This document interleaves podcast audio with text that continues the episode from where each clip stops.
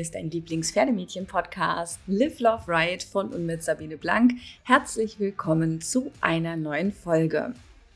In der heutigen Folge spreche ich mit Nicole und Julia Greb. Nicole kenne ich gefühlt schon mein halbes Leben lang, Julia habe ich bisher noch nicht persönlich kennengelernt. Ich hoffe sehr, dass die Pandemiesituation sich bald dahingehend entspannt, dass auch persönliche Vor-Ort-Interviews und persönliche Treffen wieder möglich sind. Bis dahin werden meine Interviews im Pferdemädchen-Podcast in Zoom aufgezeichnet. Bevor wir in das Interview mit Julia und Nicole einsteigen, möchte ich noch eine kleine besondere Geschichte erzählen, die sich im Rahmen des Podcasts auf Clubhouse zugetragen hat und äh, ja, sozusagen die Verlängerung ins richtige Leben gefunden hat äh, aus der Pferdemädchenwelt. Ich möchte ganz kurz über Gesche reden. Gesche habe ich kennengelernt im Rahmen der Charity-Aktion letztes Jahr im Podcast. Sie ist auf mich zugekommen und hat gesagt, sie möchte mein Projekt gerne unterstützen und mit ihrer Firma Design Parapluie eine Pony-Reportage als Preis bei der Charity-Aktion zur Verfügung stellen. Wir sind seitdem immer noch miteinander Kontakt, folgen uns auf Instagram Manchmal will sie mir ihr Pferd schenken und vorbeibringen, der übrigens immer noch nicht auf den Hof gefahren gekommen ist. Und naja, manchmal sprechen wir auch abends im Clubhouse miteinander. Und in einer solchen Clubhouse-Session hat Gesche mal erwähnt, dass sie bald ein Vorstellungsgespräch im Bereich Produktfotografie haben wird. Also auf der Suche ist nach einem neuen Job. Da hat es bei mir geklingelt, weil ich wusste aus meinem Gespräch mit Nicole und Julia, dass die beiden auch auf der Suche sind nach einer neuen Lieblingskollegin, die ihnen eben auch in verschiedenen Bereichen ihrer Tätigkeiten ähm, ja online und in der Vermarktung helfen kann. Und dann dachte ich mir so, hey, das könnte doch ein cooles Match sein. Das, was ich von Gesches Arbeit gesehen habe und von dem, was ich glaube, was Julia und Nicole brauchten, hat es richtig gut zusammengepasst. Und mittlerweile kann man sagen, it's a match. Gesche ist jetzt neu im Team von Julia und Nicole bei CrossFit Horses und das muss ich sagen, ist einfach für mich so, so cool. Ich freue mich so sehr, ein bisschen eure Wingwoman gewesen zu sein. Und äh, ja, auf diesem Weg nochmal alles Gute für eure Zusammenarbeit. Ich freue mich wirklich riesig, dass der Podcast hier ein bisschen zu beitragen konnte. Auch dieses Podcast-Interview ist mit dem Zeichnen eines Pferdes beziehungsweise in dem Fall von zwei Pferden entstanden.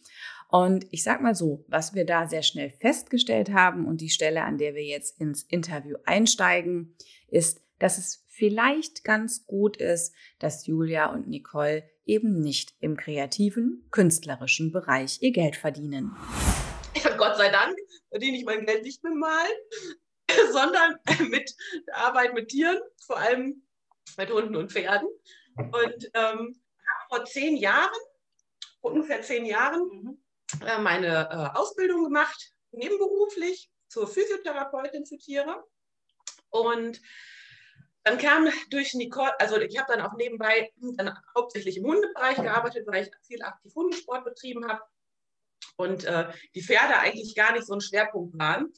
Und mit Nicole kamen dann deutlich mehr Pferde dann dazu, als wir uns kennengelernt haben.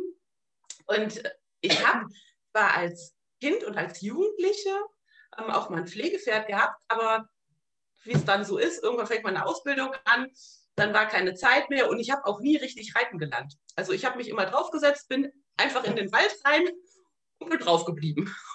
Das hat immer wunderbar funktioniert, so die typische Wendy-Reiterin. Und ähm, ja, mit Nicole habe ich dann quasi reiten gelernt und auch dann wirklich so die Liebe zum Pferd wirklich kennengelernt und wie individuell jedes Tier ist.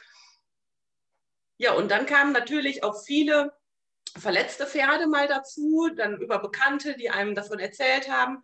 Und ich habe aus dem Hundebereich einfach in der Reha schon sehr viel an Erfahrung sammeln können. Und wenn man mal versteht, wie Muskulatur funktioniert, hat man da ja sowieso dann noch seine Ausbildung im Hintergrund. Und habe dann mit Nicole zusammen die Reha bei uns zu Hause aufgebaut. Unvergesslich, ich habe ja ein verletztes Pferd mitgebracht. Stimmt, als Nicole kam, äh, hat sie ja die verletzte Heidi mitgebracht. Ah. Ja. Und die habe ich damals dann äh, therapiert, als Nicole mit Heidi ankam.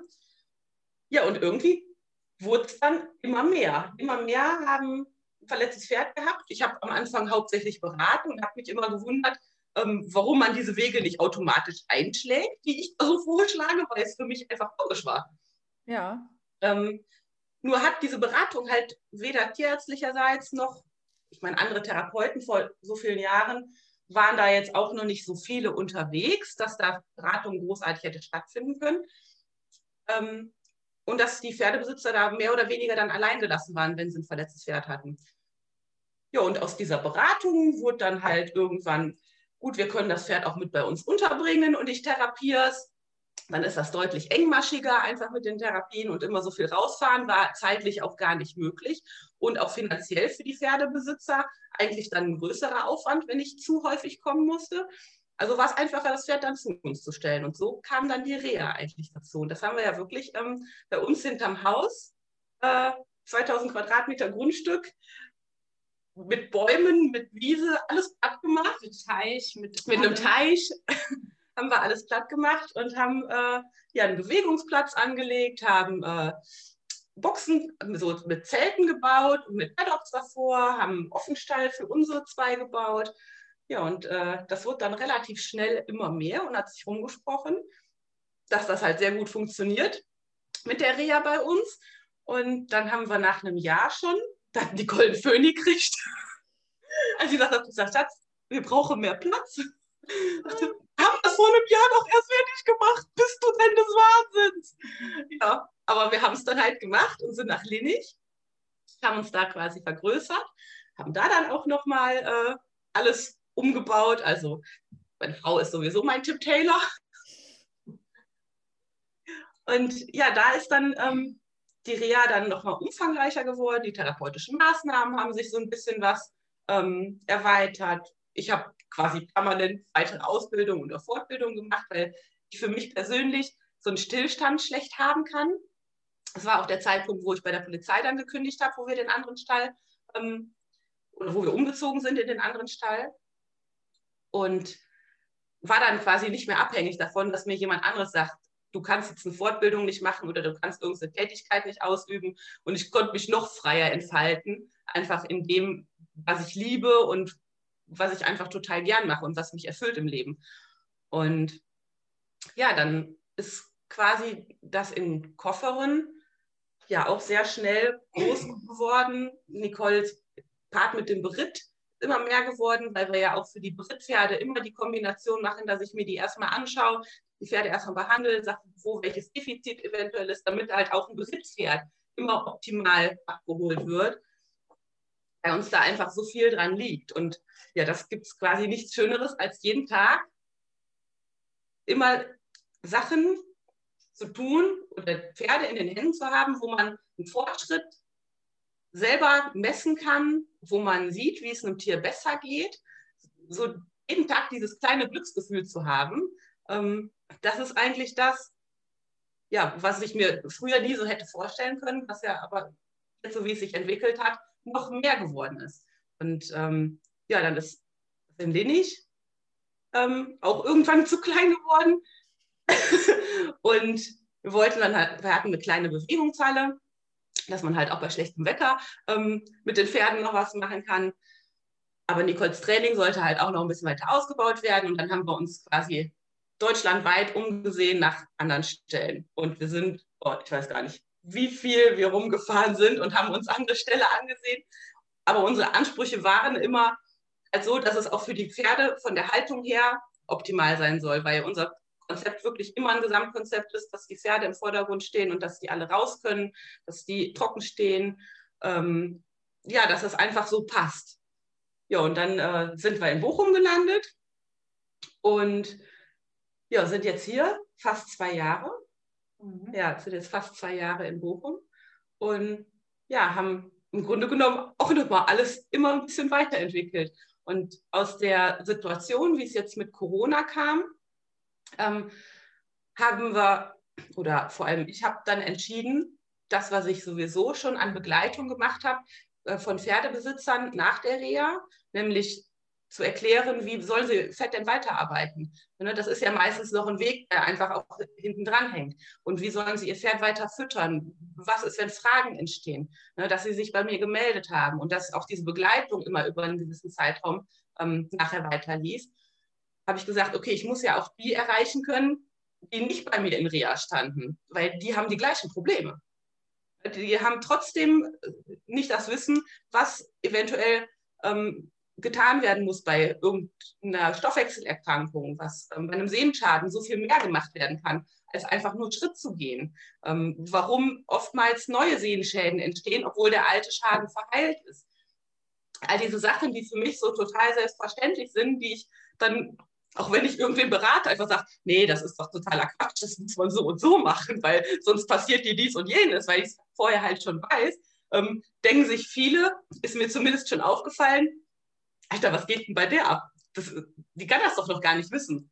Aber ich habe einfach so viele Reha-Pferde schon behandelt und ähm, ich finde es so schön, das jetzt zu merken beim Coaching mit den Teilnehmern, die jetzt inzwischen alle dabei sind, dass genauso eintritt.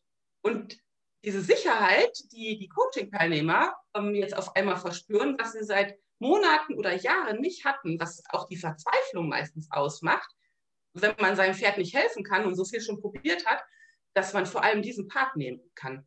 Dass diese Unsicherheit nicht mehr ist, dass diese Verzweiflung, nichts an der Situation ändern zu können oder wenn eine Verschlechterung eintritt, es gibt ja diese selbstzerstörerischen Pferde, äh, wo immer wieder was Neues passiert, die sich einfach bei jemandem melden können, der sagt, hör mal, ist gar kein Problem, wir machen das jetzt so und so. Und die denken so, das gibt es doch gar nicht das ist jetzt quasi in diesem Coaching-Part mit das Schöne, dass ich auch das weitergeben kann.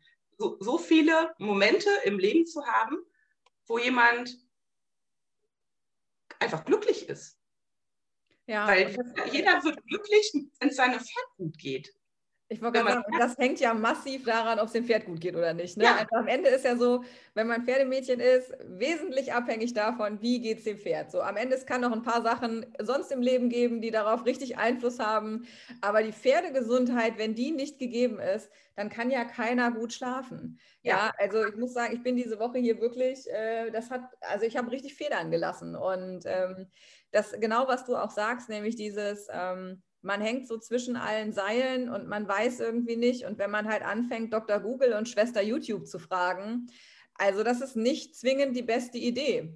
Und ähm, gerade eben diese Orientierungslosigkeit und diese vielen Möglichkeiten, die es haben kann und diese Überforderung, die damit einhergeht, gerade in dem Moment, wo man vielleicht auch noch Sorge hat, ähm, das ist wirklich was, wenn man da einfach jemanden hat, wo man weiß, den spreche ich dann an, der ist für mich da, der hilft mir und allein die Sicherheit, die einem das vermittelt, finde ich super relevant in dem Zusammenhang. Und ich finde das einen super spannenden Part einfach, dass ihr sagt, gerade so etwas, was ja eigentlich sonst wirklich so eine Vorortgeschichte ist, wie Pferdebehandlung, Pferdereha und auch der Umgang mit Pferden und ihren Besitzern, ist ja eigentlich zutiefst eine lokale Sache. Und das zu nehmen und es in die Online-Welt zu transformieren, finde ich einen ganz, ganz spannenden Ansatz.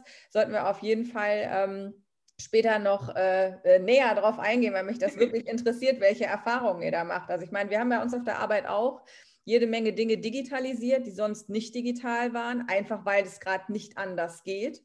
Äh, und auch da haben wir sehr gute Erfahrungen gemacht. Aber jetzt darf ich natürlich auf der Arbeit keine Reitsportsachen digitalisieren. Umso interessierter bin ich dann natürlich, wie das bei Leuten läuft, die das machen. Und ähm, ja, einfach auch so zu sehen, ihr seid in einer ganz kurzen Zeit sozusagen von wir bauen uns mal schnell was hinterm Haus, wobei schnell ja hier auch relativ ist. Ne? Also das ist jetzt auch jetzt nicht so ganz schnell gemacht.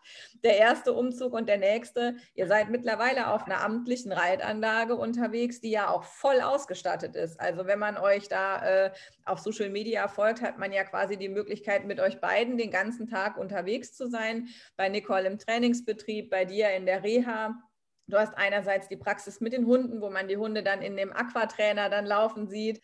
Und dann aber halt, ne, dann gehst du quasi, wenn du in der Hundepraxis fertig bist, dann, äh, oder, oder morgens, es fängt bei dir immer an mit dem Espresso und der Yogamatte.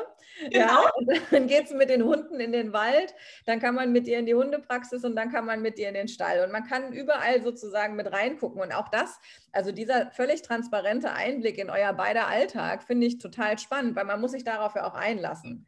Ja, und in dem Moment, ich sehe dich ganz immer Hüften mobilisieren und Schultern mobilisieren und dann ist der Laser ist ganz viel dabei und so. Ja, also ich meine, wir hatten noch nicht das Glück, uns persönlich kennenzulernen, aber ich habe trotzdem das Gefühl, durch einfach die Instagram-Stories und so, ich kenne dich auch schon ein bisschen. So, das ist, man hätte, ich hätte jetzt quasi kein Problem zu sagen, der Julia mein Pferd zu geben. Weil durch das, was ich in Social Media gesehen habe, ich wüsste, auf was ich mich einlasse. Und das war ja eben auch, sage ich mal, ähm, eine Komponente, das hatte man früher nicht. Wenn du da irgendwo hingefahren bist, hast du ja nicht gewusst, was, abgesehen davon, dass es nicht viele Reha- und Therapiezentren gab. Ja, und bei euch kann man den ganzen Tag mit reingucken. Und äh, ich würde sagen, an der Stelle gucke ich mal Nicole an die kenne ich ja nun durchaus schon eine Ecke länger auch persönlich. Also ich, ich würde mich jetzt schwer tun, es in Jahren zu fassen, aber ich sage mal so, ich habe ich hab den ganzen, äh, eben im ganzen, äh, die ganze Fahrt im Auto überlegt, äh, wie nochmal der große Fuchs hieß, auf dem ich dich kennengelernt habe. Irgendwas mit Red Pepper, Maximum. Red Pepper, ja. Maximum Red Pepper. Ja, Maximilian Pfeiffer. Richtig. Da war nämlich die Nicole voll und ganz im Allround-Bereich mit so einem großen Fuchs unterwegs. Ja der eigentlich ein Rainer hätte werden sollen, aber viel zu langsam in der Raining war, aber ein super Hunterpferd abgegeben hat. Richtig, dafür war der auch groß genug. ja, und da kann ich mich erinnern, auch die Turniere immer in Luxemburg und es war immer irgendwie, das war ja damals eine relativ kleine Gang, die da unterwegs war. Und das war immer nett. Und das ist richtig, richtig lange her. Also da hatten wir alle kein Instagram, da hatten wir kein Facebook. Und ich, ehrlich gesagt, ich bin ganz froh, dass es aus der Zeit nicht so viele Bilder gibt.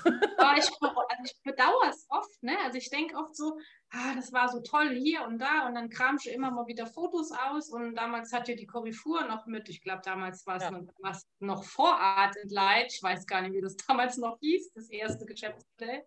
Ähm, die hat ja wirklich auch dann auch mal im Kreuz auch Fotos gemacht oder damals mal auch auf der Jom-Rennen, wo wir ganz viel waren und so. Und gerade so die Luxemburg-Turniere oder auch die Frankreich-Turniere, da gibt es ja gar nichts. Und das war immer so eine tolle Zeit auch. Man müsste mal den Jürgen Seiler fragen. Ich würde behaupten, der Jürgen Seiler hat aus der Zeit noch richtig kompromittierendes Material. Genau, so. Das Schlimme ist ja diese Hüte. Ja. Das Schlimme sind ja diese Hüte. Was war ich so stolz mit dem Hut, ne? Es sah trotzdem aus wie ein UFO aus heutiger Sicht. Ja, das stimmt. Also da, da hat tatsächlich an der Styling-Front hat sich auch was getan. Aber da sieht man. heute halt wieder rot auf dem Fuchs tragen, aber so what, ne? Ja, ja, ja. Also ich meine, insgesamt, man hat sich damals outfit-technisch nicht immer einen Gefallen getan. Das kann man rückblickend festhalten. Aber also ich habe ich hab tatsächlich, tatsächlich gedacht, als ich Nicole kennengelernt habe, dass äh, die ganzen Show-Outfits und das Equipment, was da so getragen wird im besten Reitsport, dass das eher aus der Karnevalsabteilung kam. War sehr süß. Kleiderschrank aus unserer Jugend. Wir waren auf dem Heimweg vom Saarland wieder nach NRW und ich sag zu Julia, oh verdammt, ich habe meine Showklamotten vergessen. Ah, wenn ich die jetzt dann brauche und irgendwie, ne, wie das schon so ist mit einer Trennung, ich, ob ich die dann auch gerade so kriege, also wie das immer so dann läuft und dann sagt Julia so, ach Schatz, egal wie es kommt, es ist nicht schlimm, dann fahren wir zu Karnevalswirt und kaufen dir alles neu.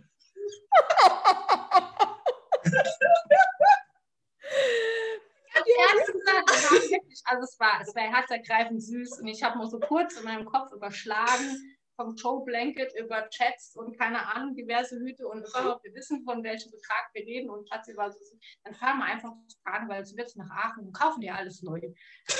Ja, aber ehrlich gesagt, das hätte ich gern gesehen. Ja, also das, genau. Wenn du jetzt das so, also vielleicht könnte man das ja mal machen. Wenn die Not richtig groß ist. Also was könnte man von Karnevalswirt zusammenstellen?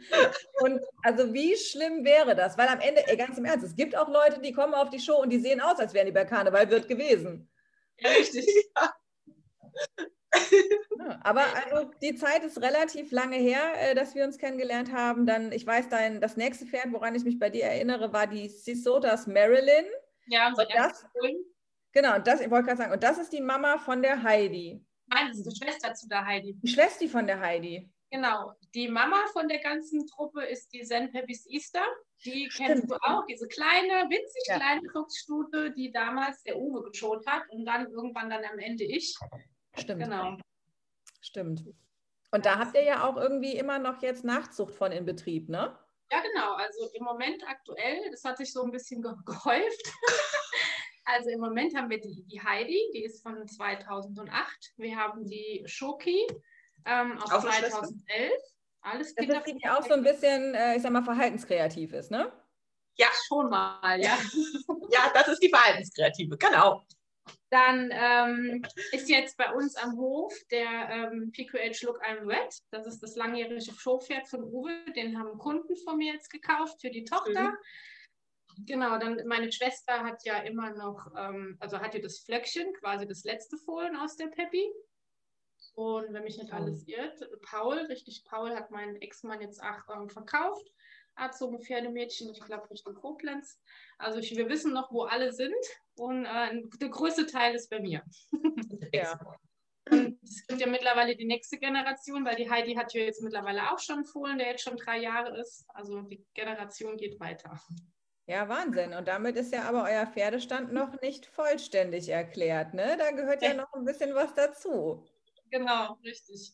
Jetzt haben wir im letzten Jahr haben wir noch einen Spooksgarde Gunsohn dazu gekauft, der jetzt auch dieses Jahr drei ist und eine Hollywood Gun Dunnet Stute aus Italien dazu gekauft. Und wir haben zwei tragende Stuten. Also wir haben noch die ähm, Jessie General Joy, die jetzt tragend ist von Kissing the Girls, die jetzt in den nächsten drei Wochen ihr Fohlen kriegen soll. Und wir haben die Dylan Gin Tochter, die ich, äh, die auch mal in unserem Besitz war, die immer aber als Freizeitpferd an Freunde von uns verkauft haben.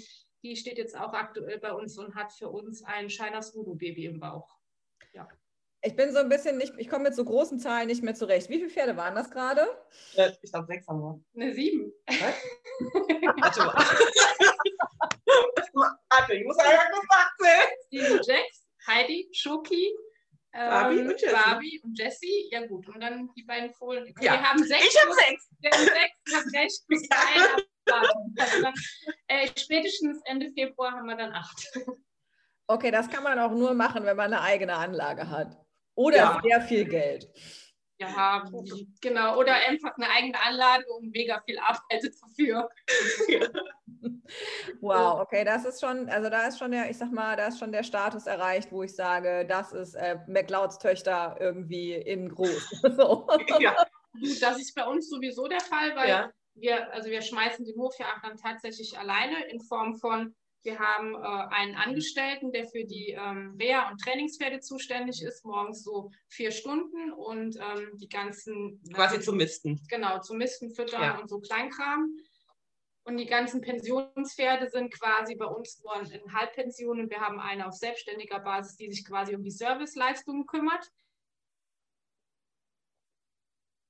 Also Feuerplanen von A nach B fahren, irgendwelche Offenstelle bauen, Boden befestigen, die Führanlage aufbauen, Zäune bauen, Heuraufen bauen, irgendwas reparieren, keine Ahnung, das machen wir halt alles selber. Ne? Wir haben zum Glück eine äh, super motivierte Einstellergemeinschaft, wo immer so die ein oder anderen sich finden, die dann auch helfen, unter anderem auch ähm, zum Beispiel jetzt der Lars, der mir mega super viel hilft. Dafür haben halt äh, ja die mit ihrer kleinen Tochter in mir jemand, der die halt quasi dauerhaft unterstützt. Wir haben da so ein schönes Gehen, Geben und Nehmen-Prinzip, aber hauptsächlich ist es quasi McLeods Töchter und schon mal der Lars. Aber ey, dann muss ja Lars sich mega wohlfühlen, ja. ja. Das tut er, glaube ich, auch. Ah ja, denke ich schon. Also, Ja, das ist schon, also ich sag mal, wenn man von außen drauf guckt, es sieht richtig geil aus. Ja, es ist wirklich so, dass alles, was, alles, was man so, was man so sehen kann, ist wirklich, ähm, hat einen, äh, den Stempel erstrebenswert. Und äh, jetzt ist ja also quasi bei Nicole die Westernreiterei irgendwie so lange her, äh, dass ich schon quasi das mal einfach so als gegeben mitnehme. Du bist über Nicole ans Westernreiten gekommen. Hast quasi vorher eine, ich kann halt nicht runterfallen, Karriere gehabt. Richtig. Und wird es dann quasi so jetzt, und ich meine, also du hast ja auch schon erfolgreich geshowt. Es äh, ist jetzt wirklich so, dass du quasi innerhalb von kürzester Zeit ja richtig tief ins Western eingestiegen bist. Und ich glaube, was dir natürlich dabei stark zugute gekommen hat, ist, dass du halt sowieso ein unglaublich sportlicher Mensch bist. Also wie sehr würdest du sagen, hat dir das Sportlichsein äh, beim quasi Westernreiten lernen geholfen? Mega viel. Also die Tatsache, sportlich zu sein, überhaupt deinen Körper passend beherrschen zu können, dass man gut sitzt, dass man die Hilfen vernünftig gibt, das hat schon mega viel ausgemacht. Aber ich hatte natürlich auch den Vorteil, der weltbesten Heidi zu lernen. ja, und äh, unser Unterricht sah am Anfang quasi so aus. Nicole hat mich auf Heidi gesetzt und hat gesagt, reiten. und ich habe gesagt, ja, jetzt gib mir doch mal Unterricht. Wenn irgendwas verkehrt läuft, sage ich schon Bescheid.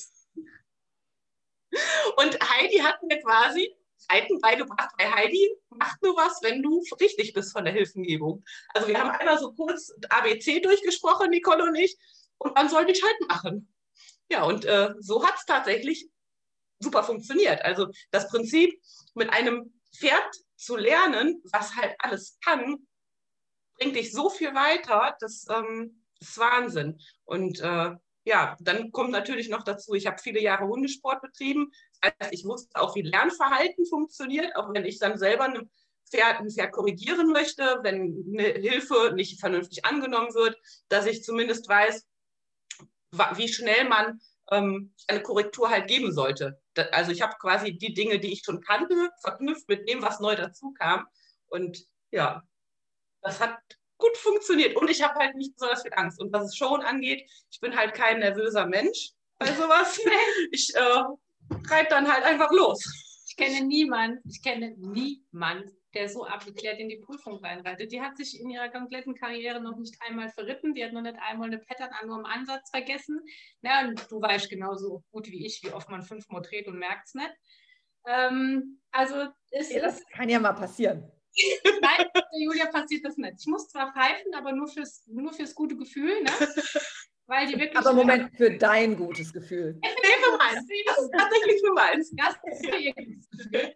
Ähm, und tatsächlich äh, ist die ja mega abgeklärt, was das angeht und bringt es halt fertig auf ihrer ersten Show eine super geile Rennschreiding zu reiten. Und in der Siegerehrung denke ich, ja, wo ist sie denn? Da wäre sie Dritter gewesen, kriegt ihre Schleife nicht, weil sie steht mit dem Pferd an der Pommesbude und sagt mir dann, ja, das ist doch mein erstes Turnier, da gewinne ich doch keine Schleife. Oh, nein. Ich habe mich dann mit Roberto unterhalten an der Pommesbude. Und Heidi im Schlepptau. Ey, ganz im Ernst, wenn ich die Wahl hätte zwischen einer Schleife und einer Tüte Pommes, ich glaube, ich würde auch die Tüte Pommes nehmen.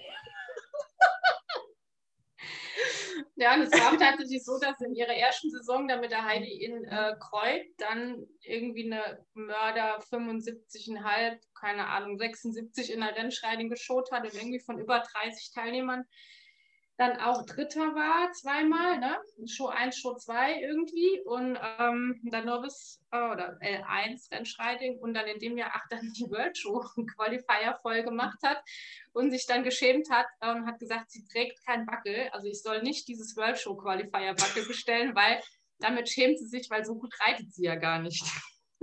Ganz offensichtlich nicht. Also ich muss sagen, in Kreuz, wo ich da für den dritten Platz mein Schleifchen bekommen sollte, äh, hatte ich auch tatsächlich Moment, Tränen. War auch noch in Kreuz. Ja. Mhm. Oh Spring Classics, Bavarian Spring Classics. Aber also da war ich tatsächlich selbst sehr gerührt und habe hab angefangen ein bisschen zu heulen und habe dann eine Schleife gekriegt. Also diejenige, die mir die Schleife gegeben hat, die war dann auch überrascht von, dass jemand so viele Emotionen zeigt, wenn er sich sein Schleifchen holt. Aber ich hatte mich halt sehr gefreut. Okay, ich kann langsam aber sicher verstehen, dass du offensichtlich einen relativ guten Ruhepuls bei so Turniergeschichten hast. Das Schöne, Schönste in Köln war eigentlich, so schnell Zirkel galoppieren zu können beim Abreiten. Ich in der großen gehen. Halle. Ich hatte ein bisschen Angst. Das hat eigentlich Spaß gemacht, das am meisten, ja. ja. Weil die halt auch keine Angst hat. Ne? Also mein Kommando macht langsam mit der Rating mit der Heidi, weil die ist halt schon so ein bisschen speziell in der großen Halle auf dem großen Zirkel. War dann so, nachdem der erste Zirkel gut geklappt hat, hat sie auf dem zweiten angefangen zu schnalzen und nachdem der kleine vorbei war, der Wechsel irgendwie funktioniert hat, waren die nächsten dann noch schneller, weil die hat noch mehr geschnalzt. Und ich dachte nur, der erste Stop geht Richtung Sprecherkabine Wenn sie auf dem Schoß von Boris sitzt, ist es zu spät.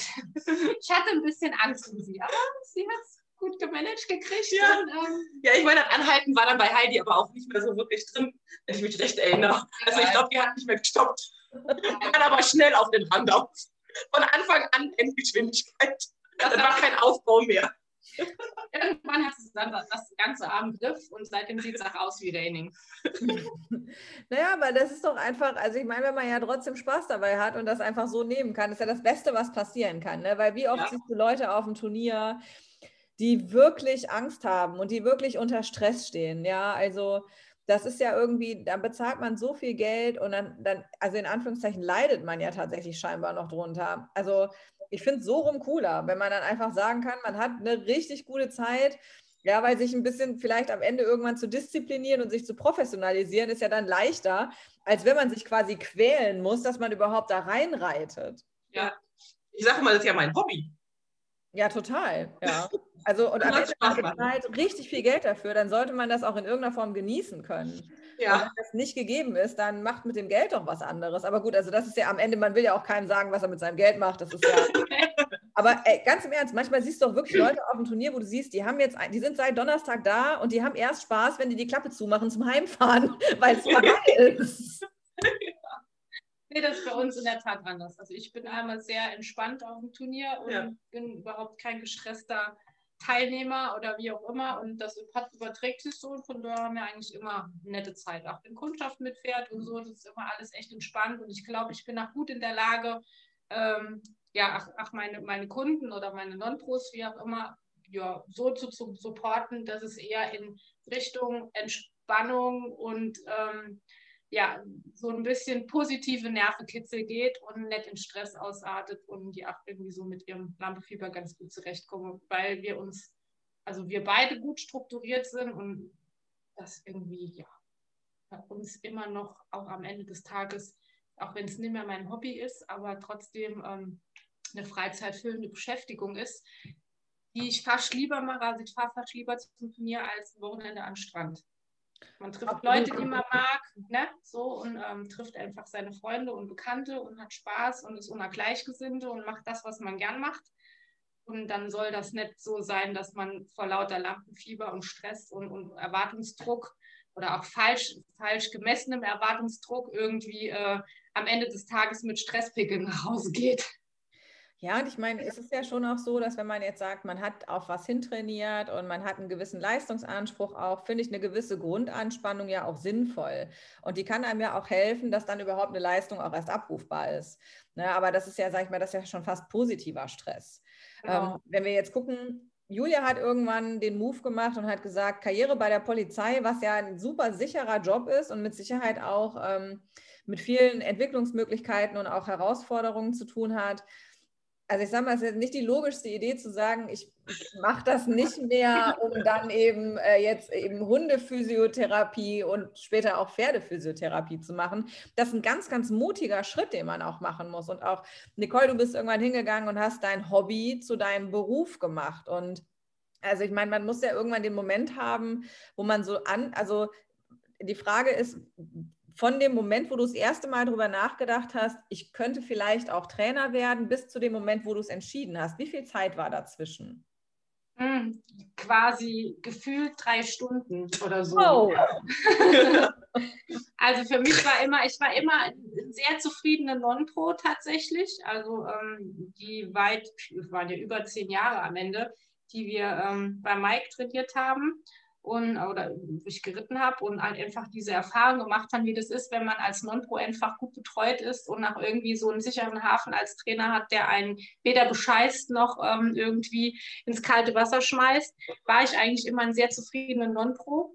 Und gerade in dem Jahr, als ich ähm, Julia kennengelernt habe und auch zu Julia gezogen bin, Ende 2014, war für mich die Turnierreiterei und generell auch ein Großteil meines Pferdenlebens erstmal auf Eis gelegt. Also ich bin ja ähm, nur mit der Heidi quasi umgezogen und war auch recht demotiviert tatsächlich zu der Zeit. Und ich habe eigentlich nur noch die Heidi so als reines Freizeitpferd in äh, einem kleinen Stall in der Nähe von Aachen gesehen. Und wenn mich irgendjemand, einen meiner Miteinsteller, gefragt hat, ob ich mal eben was zu dem Western-Sattel sagen könnte oder ich würde doch Western reiten, ich würde mich auskennen, habe ich immer nur gesagt, nee, habe ich keine Ahnung von. Ich habe übrigens tatsächlich gedacht, sie hätte wirklich keine Ahnung von dem ganzen Kram. Ich habe aber auch nie nachgefragt. Bis ich irgendwann mal gemerkt habe, dass sie es halt einfach nur gesagt hat, damit mir nicht auf den Sack geht. Und so Anfang 2015, wenn dann wieder so ein bisschen, wie ich mich so eingelebt hatte und alles auch irgendwie so ein bisschen seine Bahn lief, war halt irgendwie klar, dass mich ähm, das niemals loslässt. Also dass mich weder die Pferde loslassen, noch das Westernreiten, noch das, was drumherum mit einhergeht, dass das mich auch mit ausmacht. Und ähm, irgendwann bekam ich dann einen Anruf, damals von der Britta Breuer-Kreischer, die auch in Aachen ist, die auch ähm, immer Quadros züchtet und ihre eigene Nachzucht dann auch trainiert und reitet, ähm, ob ich nicht Interesse hätte, eine ihrer Nachzucht ähm, auszubilden und einzureiten. Und dann war so, ja, gab es ein kurzes Gespräch auf der Couch mit Julia und ein kurzes Gespräch mit der Stallbesitzerin und ich habe beschlossen, ja, warum nicht? Das war quasi der Schritt zu, äh, vom Amateur zum, zum Open-Reiter. Ähm, ja, und diese selbstständig machen, das kam ja erst ähm, ja, fast drei Jahre dann später, 2018, ne?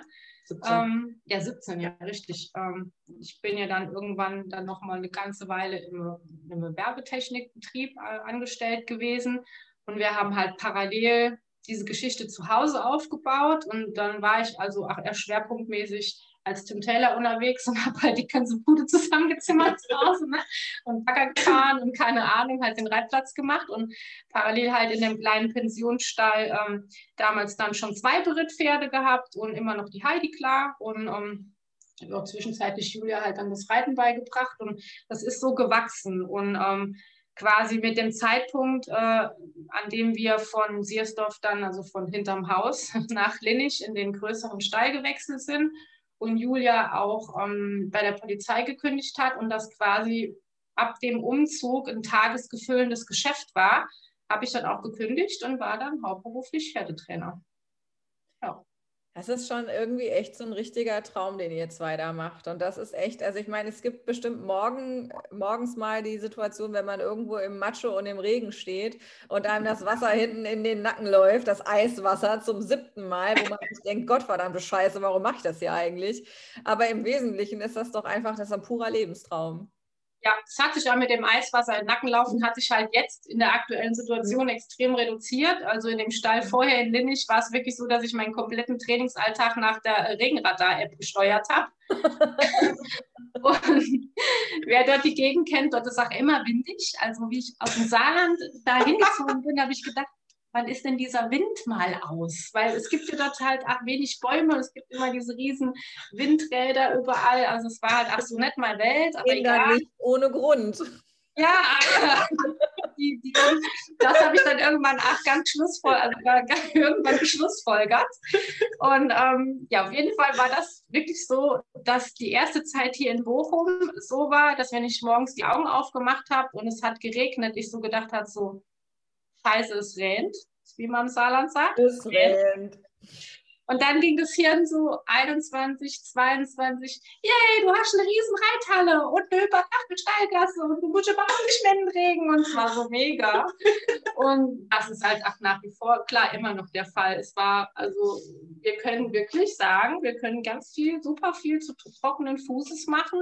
Wenn es natürlich jetzt die ganzen Schneemassen wegtaut und nach so mega viel regnet wie in den letzten paar Tagen, ist es ein bisschen mehr bäh. Aber im Großen und Ganzen können wir ganz schön, äh, schön arbeiten, ohne uns besonders zu durchzumatschen. Ja, man lernt halt, wenn man es anders hatte und wenn man so viel schon auf und umgebaut hat und unter schwierigeren Bedingungen gearbeitet hat über so einen langen Zeitraum, ist man einfach unfassbar dankbar. Ja, ja absolut. Also ich meine, das ist ja auch wirklich, wenn man sagen kann, gerade eben in der ähm, Begleitung von Pferden, die auch ein bisschen Schwierigkeiten haben oder wo es darum geht, Defizite auszugleichen, ähm, dann ist ja eben auch ein, ein, sauberer, trockener Boden, der irgendwie gerade ist und nicht eine halbgefrorene Matschbuckelpiste, ist ja vielleicht auch einfach grundsätzlich ein bisschen sinnvoller. Ich meine, ich bin zwar kein Freund davon, Pferde immer nur auf idealem Boden zu reiten, weil ich glaube, dass das für die auch wichtig ist, dass sie einfach mit vielen Untergründen Kontakt haben und dass ihnen das im Zweifel auch einfach hilft und man sie halt nicht immer nur in der perfekten Reithalle reiten sollte, aber ähm, ja, also gerade eben im Reha- und Trainingsbetrieb, äh, glaube ich, ist halt eben dann schon, auch wenn das Dach drüber ist und der Boden drunter ist gut, ist das schon richtig schön. Und ich meine, ihr seid ja auch ansonsten mega ausgestattet. Ihr habt so, äh, ich sage jetzt mal laienhaft, eine Rüttelplatte für Pferde. Ja. ja. Ich kenne das nur aus dem Fitnessstudio. Ich war ja, also, und das ist sehr lange her. ähm, und ehrlich gesagt, auch bevor es Corona gab, ist schon lange her, dass ich ein Fitnessstudio von innen gesehen habe. Aber da hatten die auch quasi so eine Vibrationsplatte. Und was ich sagen kann, ist, dass immer, wenn man eine Übung darauf machen sollte, war das unfassbar anstrengend. Also quasi alles, was, wenn du auf hier jetzt dich normal hinstellst und machst das da, kein Problem. Und dann hast du dich auf diese Rüttelplatte gestellt und dann ging nichts mehr. Jetzt erklär mir mal kurz Rüttelplatte für Pferde. Die Pferde machen ja tatsächlich dann keine Übungen drauf wie Menschen auf ihrer Rüttelplatte. Von daher ist es dann auch nicht ganz so anstrengend und kompliziert für die Pferde. Im Grunde genommen ähm, ist bei unserer Rüttel- oder Vibrationsplatte genau, gibt es verschiedene Frequenzen, mit denen man arbeiten kann, wie die Platte schwingt, also wie sie vibriert. Ähm, da kann man einfach nur eine ganz simple ähm, Verbesserung der Durchblutung machen. Die hat man auch bei den anderen Programmen, aber das ist jetzt ohne speziell den Muskeltonus zu beeinflussen. Ne? Dann hat man ein Programm, wo man äh, wirklich die Muskeln entspannen kann. Das ist sowohl vor als auch nach dem Training interessant. Vor dem Training einfach zum Warmmachen. Gerade Pferde, die im Sehnenbandapparat Probleme hatten, kann man damit halt schon mal einfach vorbereiten. Ähm, aber auch nach dem Training, vor allem wenn die Pferde viel trainiert haben, äh, um die Muskulatur zu entspannen. Dass du keine Verspannung hast, dass du die Schlackenstoffe abtransportierst, die halt beim Training immer entstehen. Da ist das ganz schön. Es ist immer ein Solarium drüber, dass die Pferde auch vom Rücken schön entspannen können. Und dann bewegt sich die Vibrationsplatte also zum einen in dieser schwingenden Bewegung, als auch links und rechts, dass so eine Seitenneigung entsteht, um die Pferde so ein bisschen aus einer eventuell vorhandenen Schonhaltung rauszuholen. Und auch vorne und hinten, dass man mal ein bisschen mehr Last auf der Vorhand, mal ein bisschen mehr Last auf der Hinterhand hat. Und dann hast du noch die Möglichkeit, einfach über ein äh, Muskelprogramm zu arbeiten. Da wird der Muskeltonus hochgefahren. Also dass wirklich mehr Kontraktion stattfindet und man eher was für den Aufbau macht. Ne, das ist äh, bei, also die Pferde, die so ein Muskelaufbauprogramm bekommen, das müssen auch gesunde Pferde sein. Also die dürfen jetzt nicht einen Sehenschaden oder so haben. Da wäre es kontraproduktiv. Genau, und ja, da arbeite ich das gerne mit.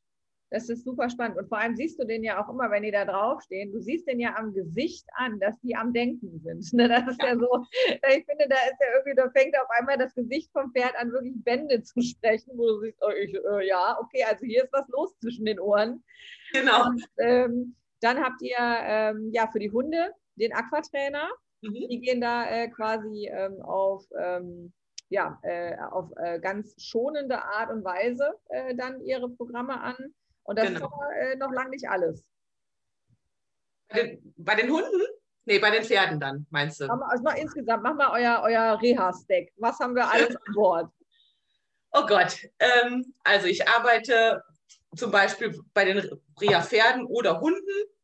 Gibt es noch die Bioresonanztherapie. Das ist gerade für die, Stoff, für die Stoffwechselpferde ähm, mega interessant, weil ich über die Bioresonanz den Stoffwechsel teils regulieren kann, ähm, bei den Allergikern ähm, schauen kann, wo habe ich da überhaupt ein Defizit, auch da regulieren kann.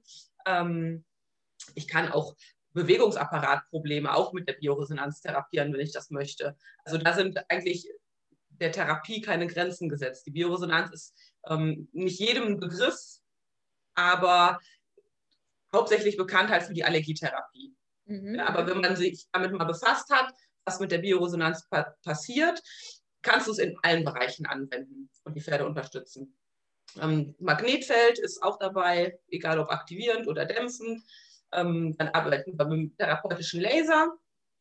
Gerade interessant für halt Sehenschäden, ähm, Entzündungen im gelenkigen Bereich, aber auch schmerzhafte Situationen im Muskelbereich, ähm, über die Akupunktur, Laserakupunktur, dann haben wir das Equisage Puls.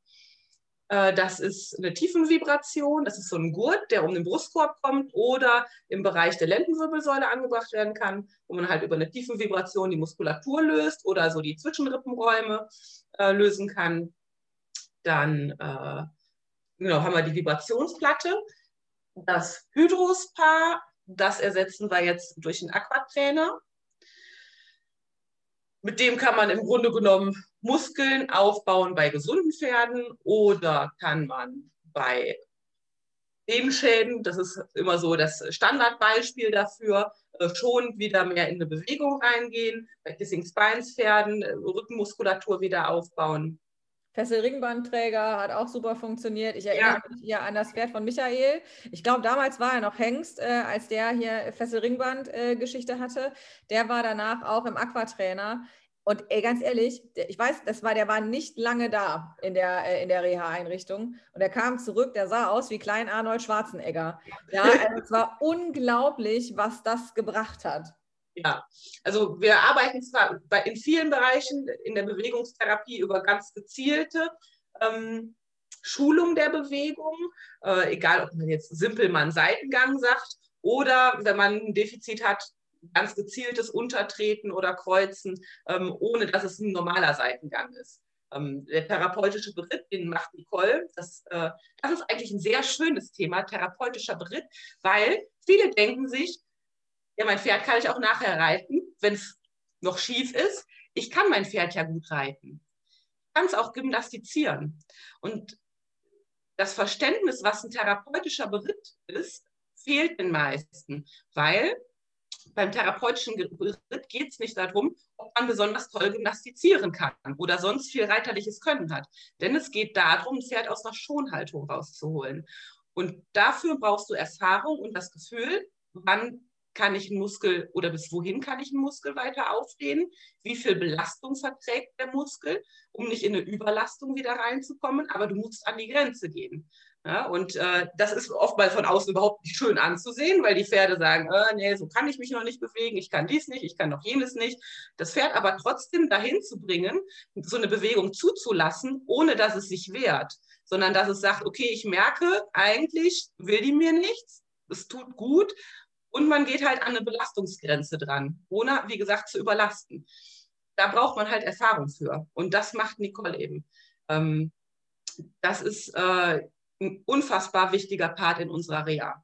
Später halt ja. ist so ein Aquatrainer natürlich super, um das Ganze so zu ergänzen. Also auch nicht nur die Trainingspferde, äh, nicht nur die Reha-Pferde, sondern halt auch meine Trainingspferde, weil du einfach muskulär ein ganz anderer Anspruch nochmal aufbaust als im Sandkasten. Ne? Also auch wenn wir mit denen ausreiten gehen und auch gerade mit den Pferden, die wieder im Aufbau sind, die gehen bei uns halt auch verschiedene Untergründe und wir haben jetzt das Glück, über ein hervorragendes Ausreitgelände direkt am Haus zu verfügen mit Berg hoch, Berg runter und unterschiedliche Untergründe und so.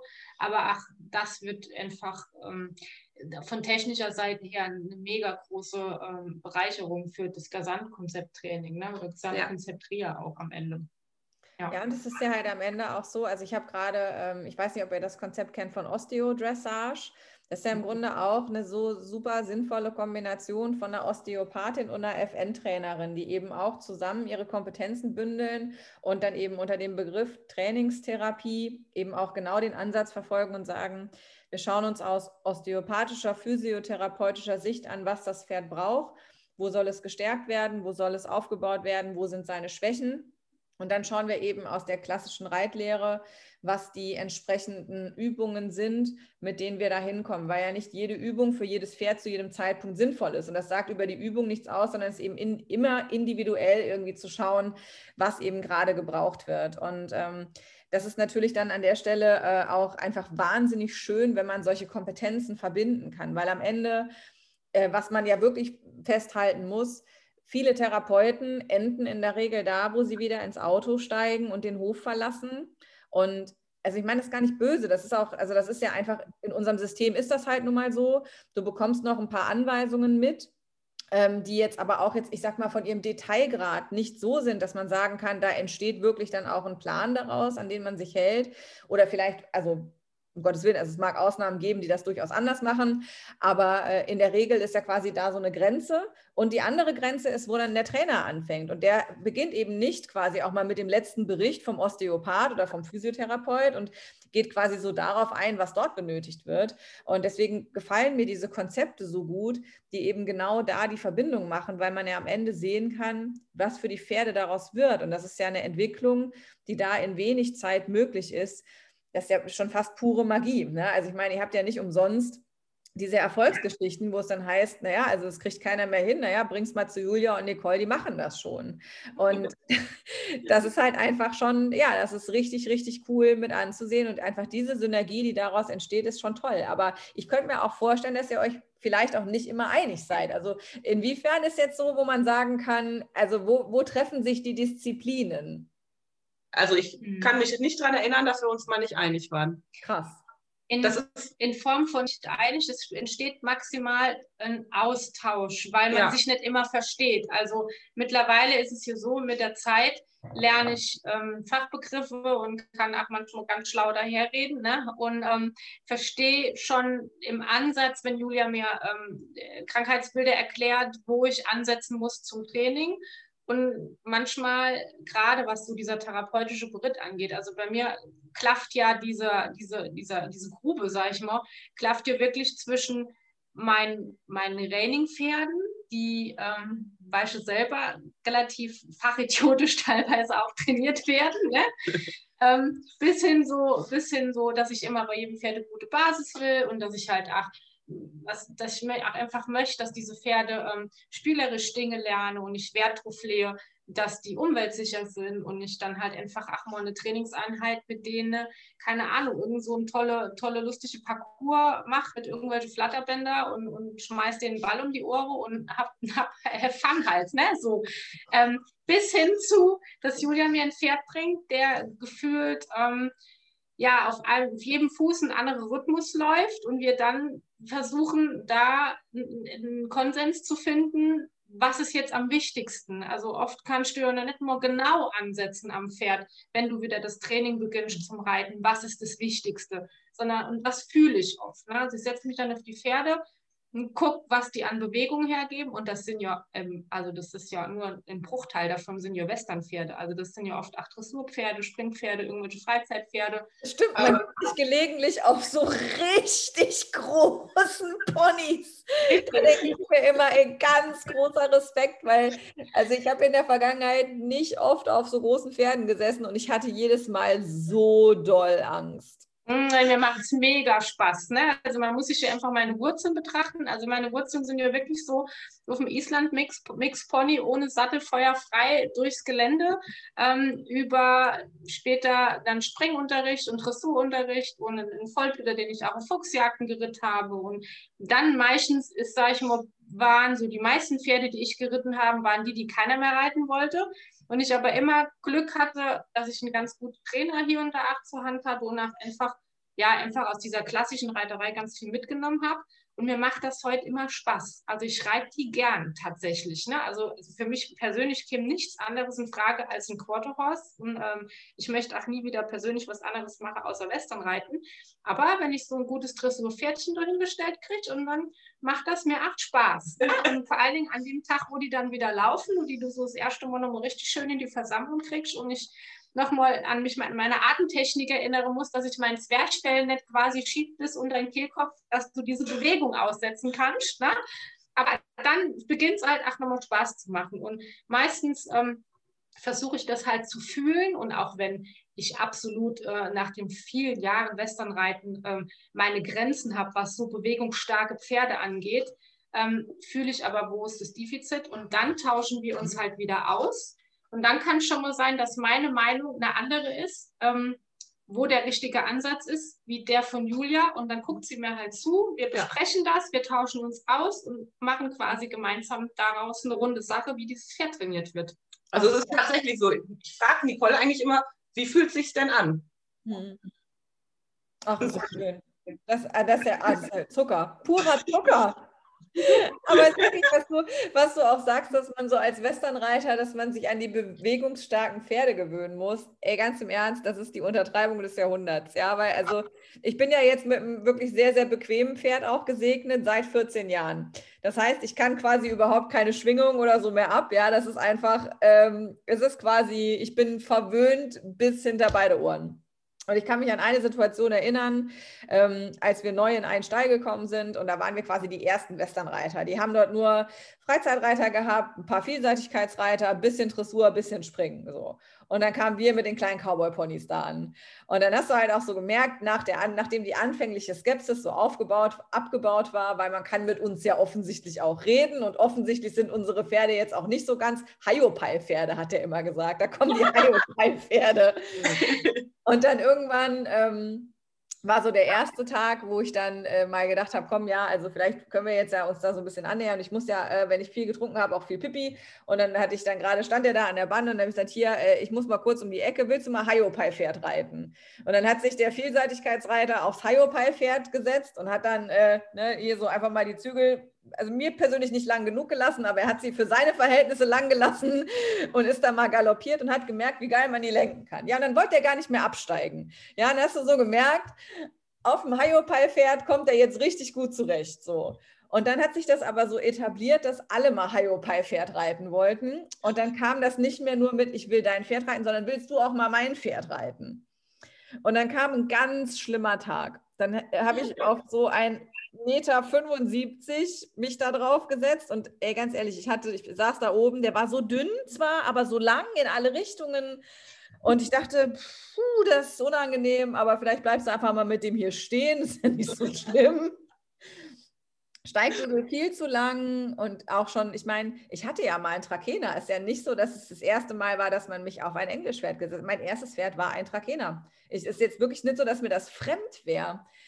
Aber dann bin ich dann so im Schritt los und irgendwann habe ich gemerkt, okay, ich kann wieder atmen, ich hyperventiliere nicht mehr. Das ist jetzt auch albern, weil guck mal, wie lange reitest du? Das ist ja hier, das wird doch jetzt nichts passieren. Und dann bin ich so, irgendwann habe ich den Mut gehabt nach so 20 Minuten. Die ist schon 87 Mal galoppiert mit meinem, hatte ganz großen Spaß und ich dachte, okay, ich trabe jetzt eine lange Seite. und dann bin ich so angetrabt und dann hat es sich so angefühlt, als würde der schon über ein Cavaletti springen. So. Und ich dachte, okay, bleib einfach mal sitzen, wird schon nicht so schlimm. Und dann habe ich so gemerkt, wie es mir auf den Händen anfängt zu ziehen, weil die legen sich ja sofort da vorne drauf. Dann bin ich einmal fast vorne runtergefallen, ich damit nicht gerechnet habe. Krieg mich einigermaßen wieder sortiert. Und dann kommt von der, von der Bande, Sabine, du trabst falscher Fuß leicht. Halt dein Maul, ich trab gar nicht leicht. Ich gehe, nee, komm, also vielleicht reitet ihr eure Elefanten einfach selber. Es irgendwie so ein Punkt im Leben, wo man sagt, ich habe mich jetzt für eine Sache entschieden und bei mir ist das Westernreiten so, ich muss das andere nicht mehr haben. Wir haben dann auch täglich, Tage die Bandscheibe wehgetan. Also für jeden Tag wäre das bei mir auch nichts mehr, tatsächlich. Also einfach aus der Intention raus, dass ich für mich halt ähm, ja diese, diese Symbiose aus Sport und, und wirklich Anspruch im Reiten bis hin zu, ja, zu sagen, dass unsere Pferde, also ein ganz gutes Beispiel, jetzt gerade mit meiner bisschen ledierten Hand, habe ich jetzt meinen Dreijährigen vorgestern geritten und habe gedacht, naja, komm, jetzt joggen wir einfach mal einhändig durch die Bahn. Das lernst du jetzt heute. So, am losen Vielleicht kannst du einfach für alle, die dich jetzt gerade nicht sehen können, sagen, was bei dir ein bisschen ledierte Hand bedeutet ja, ich habe das Handgelenk in Fritten, es ist geschraubt und muss jetzt nochmal 14 Tage Pause haben zusätzlich, bis es nochmal ganz einsatzfähig ist. Ähm, ja, aber auf jeden Fall habe ich mir das gedacht und da muss ich ehrlich sagen, das ist so ein bisschen ähm, unseren Pferden vorbehalten, dass wir die halt auch so trainieren. Also ich habe wirklich auch in der, gerade was im, therapeutischen Beritt so auf mich zukommt, echt auch sehr viele klassisch gerittene Pferde, die eine mega Basis haben, die auch wirklich, wo du merkst, boah, die sind nett geritten und machen Spaß, die manche sportlich ambitioniert, manche überhaupt nicht sportlich ambitioniert und sind super fein geritten und machen wirklich Spaß. Und ähm, du hast, ich sage mal, ein gutes Pferd ist ein gutes Pferd, egal was für ein Sattel es trägt am Ende. Man muss dem Ganzen nur gewachsen sein. Und da muss ich sagen, bin ich, ähm, kann ich mir eher vorstellen, mit 70 halt noch ein Quarterhorse zu reiten, anstelle mit 70 ein Warmblüter. Also, mein Plan ist, mit 70 noch zu reiten, aber halt auf keinen Fall mehr so ein gangintensives Modell. Das wäre so für mich nichts mehr. Und also ein Lampenaustreter irgendwie, das hat auch für mich, also wenn ich das jetzt heute sehe, mich spricht das auch nicht mehr an. Ne? Also um Gottes Willen, ich will, da, will das überhaupt nicht werten, aber ich fand das auch mal quasi total attraktiv und erstrebenswert. Ja, wenn die da anfangen zu strampeln und wenn die die ganz, wenn das ganz große Gangwerk ausgefahren ist. Aber was willst du damit auch? Also ich bin ja heute, wenn ich da durchs Gelände bümmel, das ist ja einfach so was Schönes, wenn das so bequem wie möglich ist. Du kannst auch mal absteigen, du kannst wieder aufsteigen und vor allem bleiben die cool. Ja, also die haben einfach wirklich Nerven. Ich merke das jetzt gerade wieder ich habe mein eines Quarterhorse mit drei Warmblutdamen in der Stallgasse stehen. Und wir haben halt ja so wunderschöne große Paddockboxen. Und aktuell ist halt, weil es getaut hat, es kommen Schneelawinen vom Dach. Das ist jetzt halt mal so. Ja, und also das ist halt einfach, die drei Pferde stehen draußen an ihren Raufen und fressen, die Schneelawine kommt. Drei eskalieren völlig. Ja, und dann wird reingerannt, rausgerannt, Hysterie, Panik. Dann wird zwei Tage die Box nicht verlassen, weil es kam eine Schneelawine runter. Ja, und der Diggi steht da, der hat dann zwar so die Ohren auf die Seite geklappt, weil er sich denkt, ich habe jetzt sehr viel Schnee in der oberen Ritze meiner Decke, das ist sehr unangenehm, aber ich esse hier. Ich gehe hier nicht weg. Ja, ja, es ist halt mega. Gut, treffend beschrieben. Ne? Also es gibt da Ausnahmemodelle, aber die meisten unserer, unserer Pferde sind halt nun mal einfach auch so. Ne? Sag mal so, die, du merkst auch die, Zuchtli die Zuchtrichtungen, die jetzt mittlerweile so vorhanden sind. Also wir haben es jetzt dieses Jahr tatsächlich zwei der ich sag mal, gerade ähm, in Modelinien gekauft, was auch nicht mein Plan war und schon gar nicht zwei von übrigens ein bisschen aufklären. Ich bin ja, was Zucht angeht, noch nie mitgekommen. Ne? Also bei mir ist noch so, als man irgendwie Hollywood Jack 86 auf dem Papier hatte, war, war das cool. Und so. Ja, oder keine Ahnung, was war das denn damals noch? Ich, ich, also, ne, keine Ahnung, Wimpy's Little Step, irgendwie ab da bin ich halt raus. Sag mir mal, was ist denn gerade en vogue bei den Rainern? Boah, also schwierig. Ich würde sagen, massemäßig sind Gunner-Nachkommen nach wie vor, die einfach vorherrschen. Also du musst dir ja eigentlich nur die Mühe, die Mühe machen und Startlisten lesen. Ne? Das massemäßig ist einfach der Gunner unterwegs. Ne? Ähm, dann, sage ich mal, gibt es jetzt mittlerweile wirklich gute Pferde, also alles, was so Shinas Voodoo DR, also wir haben jetzt ja einen Shinas Voodoo Sohn als Deckhengst genommen. Quasi. Der, der, der Palomino, den der Dominik geschaut hat, ne? Das ist der Call Me Vista Voodoo. Das ist ah. auch ein Halbbruder zu dem Shiners Voodoo, den die Anfang schot. Ah, ja. Und den können wir jetzt quasi empfohlen von der Kimberly Wegener, der Hengst. Also das ist ähm, im Moment auch echt angesagt. Da sind viele Pferde unterwegs. Und ähm, ja, dann immer noch Top-Service-Linien in allen Varianten. Kenn ich noch. Ja, ne? Wimpy's Little Step ist auch immer noch sehr vorherrschend, also mittlerweile dann auch schon mit, sehr guten Nachkommen, die auch schon decken. Also ich sag mal, der, der Genpool, der im Moment nach vorne geschoten Pferde, hat sich ein bisschen verengt, aber ich glaube, da macht es auch die Masse. Und für mich war irgendwie, ähm, gerade was diese Gunner-Linie angeht, war ich sehr skeptisch bis abgeneigt in Form von, ich möchte halt kein taubes Pferd. Also für mich war klar, ich möchte kein taubes Pferd. Punkt. Ich finde auch ähm, nach wie vor ziemlich, für mich sehr befremdlich, ähm, ja, Pferde zu vermehren, die irgendwie so ein, so ein, so ein körperliches Defizit haben. Ähm, jetzt sind natürlich, wenn man auf Pferdesuche geht, wir waren relativ lange Pferdesuche, ist es immer wieder schwierig. Generell ja ein gesundes, sympathisches, talentiertes, im Budget liegendes Pferd zu finden. Und wir haben echt lange gesucht und am Ende ja, war es ein bisschen, man kam so ein bisschen wie die Mutter zum Kind gefühlt irgendwie oder die Maria zum Kind. Ähm, wir haben eine Stute in Italien Angebot gekriegt über die Karin Prevedel, die also halt Ghana mal Wimpy.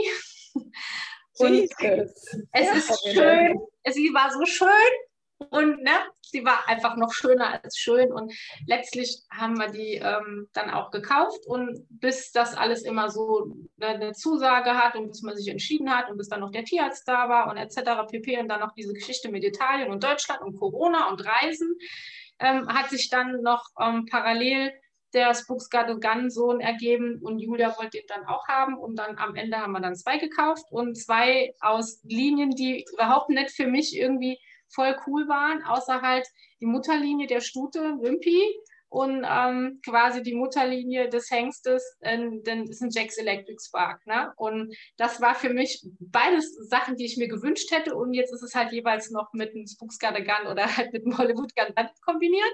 Am Ende haben wir zwei mega geile Pferde, beide super schön in Sonderfarbe. Und ich merke, ähm, jetzt zu so einer krass solide gezogenen Heidi in Anführungsstriche, ne? aus einer, aus einer Mr. San Peppi Mutter mit ähm, einer Vollblut-Uroma mütterlicherseits ähm, kombiniert mit einem Curly White Stuff, der damals mega angesagt war, super ja, von Grisha, ne? Von Grisha, genau.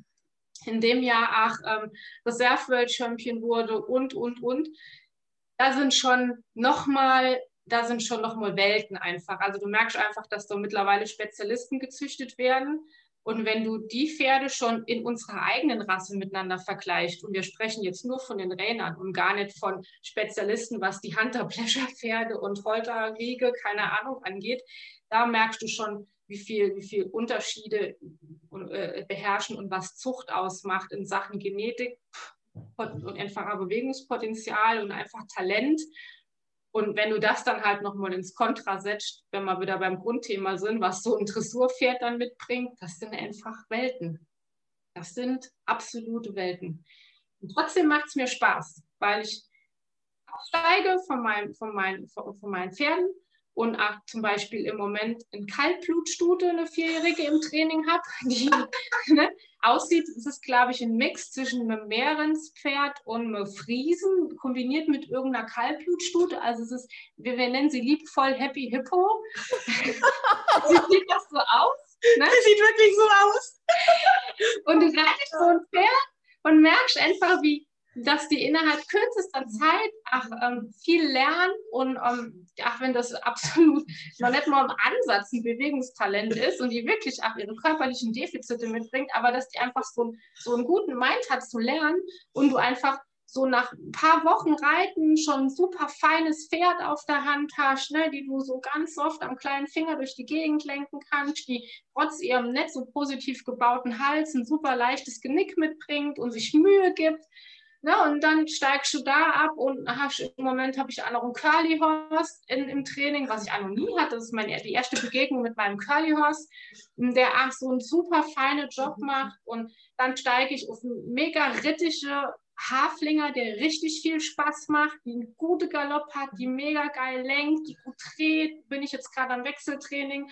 Und dann steigst du ab und dann stellt dir Julia einen hin, der, wie gesagt, auf jedem Fuß ein anderer Rhythmus läuft. Und dann hast du nochmal einen komplett anderen Anspruch und krabbelst dann halt vielleicht 1,85 Meter Dressurpferd, der muskulär total schief und schabbelig ist, weil er keine Ahnung, vom Sehne-Bandapparat-Problem bis immer wiederkehrende Blockade aus Schonhaltung etc. pp. Ähm, dann wieder aufgebaut werden muss. Und das äh, macht mir richtig viel Spaß. Also ja, ich, also ich muss auch sagen, jetzt wo du das so erzählst, ist natürlich auch, also da habe ich auf der einen Seite direkt bewundere ich so, dass wie man sich darauf einlässt, ja, weil es auch am Ende, es gibt ja ganz viele Trainer, die wirklich sagen, es ist meine Nische, das hier ist meine Disziplin und idealerweise bringt man mir bitte nur Pferde, die so und so gezogen sind und drunter tue ich es nicht. Kann ich ja, auch verstehen. Also kann ich mit Una auch verstehen. Ist auch nichts Verwerfliches, weil ich immer denke, ähm, dass es auch vom will ich sagen, also das ist auch ein Ding, wo man sich wirklich mit identifizieren muss. Und ich finde, man sollte eigentlich immer nur das verkaufen und das auch anbieten an dem Kunden am Ende, mit dem man sich identifizieren kann. Also es wird mir jetzt nichts bringen, zu einer Kundin zu sagen, klar, ich trainiere dir den, bis, das, bis der eine schöne, saubere AL-Dressur läuft und ich springe den auch noch ein bisschen. Klar kann ich den ein bisschen trainieren, dass der vorwärts-abwärts super nett am Zügel geht, von hinten ein bisschen rantritt und lernt, eine Anlegen zu suchen und ich kriege den auch noch gesprungen, ein bisschen schönes E. Ob das am Ende das Ergebnis ist, was vielleicht jemand bringen würde, der sich wirklich auf sowas spezialisiert, äh, möchte ich jetzt doch schon in Frage stellen. Und ich finde es schon gut, wenn sich die einzelnen Trainer einfach auf ähm, gewisse Dinge auch spezialisieren und sagen, aus dem Schema, sonst gehe ich auch nicht raus, weil ich es nicht Dienst leisten kann oder möchte. Und für mich war immer klar, ähm, ich, für mir, mir wäre ein reines Training, Training zu langweilig. Also ich habe da Fun dran, wenn die anfangen, Manöver zu, zu lernen. Ich habe super viel Spaß dran, wenn die Bock haben, Manöver zu lernen und wenn du einfach ein super rittiges, versammeltes Pferd am losen Zügel hast. Ich habe aber halt auch mega Spaß dran, einfach ein gutes, rittiges ähm, Pferd zu haben, das vielleicht in seinem Leben kein Manöver lernt, aber wo sich der Besitzer drauf sitzt und einfach Spaß hat, weil dieses Pferd sauber Schritt, Trab, Galopp läuft, gut am Bein ist, gut lenkt, einfach halt auch weich ist und in der Kommunikation total mitmacht und motiviert ist. Also da habe ich auch mega viel Spaß drin. Und dementsprechend setzt du dir auch irgendwo deine Ziele. Also mein Ziel ist es auch absolut nicht, ähm, jetzt hier durch jedes Jahr, was weiß ich, vier, fünf Schubpferde zu haben, die ich von Turnier zu Turnier schlage und auch irgendwie im, im Hintergrund immer haben, der muss jetzt hier in die Meisterschaft laufen, der muss da auf der Futurity laufen und der muss hier ins Finale und da muss ich jetzt meine EBU-Punkte sammeln und am Ende noch die German Open fahren. Das ist gar nicht mein Anspruch. Also wir haben uns deshalb gute eigene Pferde gekauft, weil ich dann mit meinem eigenen Anspruch, mit meinem eigenen Ehrgeiz an meinen eigenen Pferden ähm, das erreichen kann, was ich möchte. Und ansonsten gucke ich mir meinen Kunden an, spreche mit meinem Kunden, was ist dein Ziel, was beobachte einfach, was kann das Pferd um, umsetzen und bespreche einfach oder, oder versichere mich nur rückversichern, was jetzt endlich irgendwann der gemeinsame Nenner sein könnte. Und daraufhin trainiere ich halt. Ne? Das ist auch ein total schöner Ansatz. Also ich finde das total gut, einfach das auch wirklich so aufzusortieren und dann auch einfach, dann ist es so, ich sag mal, dann ist es für alle Seiten transparent und ehrlich, weil wenn wir so ins Trainingsgeschäft gucken, da läuft auch immer noch viel Scheiß. Ja, und äh, das ist so, ich mochte das damals auch an dem Terry Schulz, der ja damals vor vielen, vielen Jahren auch ja. in Frankreich auf die Anlage kam. Der ist so ein unglaublich guter Horseman zum einen, ja, und der hat auch richtig was drauf. Der kann dir wirklich, wenn du dem ein richtig gutes Pferd gibst, kann der das zu Höchstleistung zusammenbauen. Der war sich aber auch nicht zu fein, sich auf einen total vergurkten Haflinger mit krassen Fehlstellungen draufzusetzen und einfach dafür zu sorgen, dass das ein gutes Pferd wird. Ja, und der hat vor allem auch immer gut an den Menschen gearbeitet. Ne? Weil es ist ja am Ende, das endet ja nicht da, dass man sagt, man ist in der Lage, die Pferde so hinzubauen, sondern jetzt kommen wir zu dem Punkt, du musst sie ja dann auch irgendwie den Leuten so übergeben, dass die auch was damit anfangen können. Weil ich habe keine Zweifel daran, dass man die aller, aller, aller, allermeisten Pferde zu euch hingeben kann und selbst wenn die kaputt sind, ihr baut die wieder zusammen. Ja, aber das ist, damit ist das Problem ja nicht gelöst. Das heißt ja nur, dass ihr in der Lage seid, was zu leisten, was auch hauptberuflich passiert, was eben wir, ich sage jetzt mal, Dulli-Pferdemädchen zu Hause halt nicht können. Und dann sage ich mal, dann bringt man euch die und dann nimmt man die wieder mit nach Hause und muss man nach drei bis sechs Monaten feststellen, oh, jetzt ist es wieder kaputt. Was ist denn hier passiert? Also man muss ja die Leute auch irgendwie sozusagen darauf vorbereiten, dass sie dann selber klarkommen müssen. Und ich sage mal, ein Stück weit ist mit Sicherheit dann der Profi dran, aber dann geht es ja auch darum, die Besitzer so mit ins System zu nehmen, ähm, dass sie eben auch in der Lage sind, das, was ihr da aufgebaut habt, und das ist zum Teil ja wirklich mühevolle Kleinarbeit und erfordert richtig viel Energie, auch körperliche Kraft und Arbeit, damit das nicht verloren geht. Und jetzt haben wir gerade ein Jahr, in dem man halt nicht sagen kann, ey, dann komm doch mal für einen Kurs einmal in der Woche oder am Wochenende, äh, stell den auf den Hänger und komm vorbei oder auch alleine, ihr seid in NRW, ihr dürft noch nicht mal unterrichten. Ja, das heißt, wir haben eine richtig beschissene Situation eigentlich dafür, aber ich habe so den Eindruck, ihr kriegt es trotzdem gelöst. Ja, wir haben da zweierlei Richtlinien tatsächlich. Also wir haben da quasi Julias neues System, da kann ich euch gleich von berichten. Und bei mir ist es halt wirklich so, ähm, ich bin da tatsächlich aktuell wirklich über diese Corona-Maßnahmen halt sehr gehandicapt. Ne?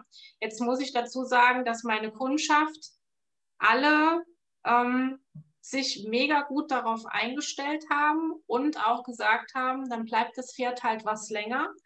Und das eine Pferd, was zum Beispiel jetzt nach Hause geht, da haben wir einfach beschlossen, haben wir, die hat ein gutes Programm jetzt drauf, die hat so und so viele Monate Training jetzt, die hat, es gibt jetzt dieses Jahr ähm, nicht unbedingt das Ziel, Anfang der Saison schon ein Turnier zu reiten.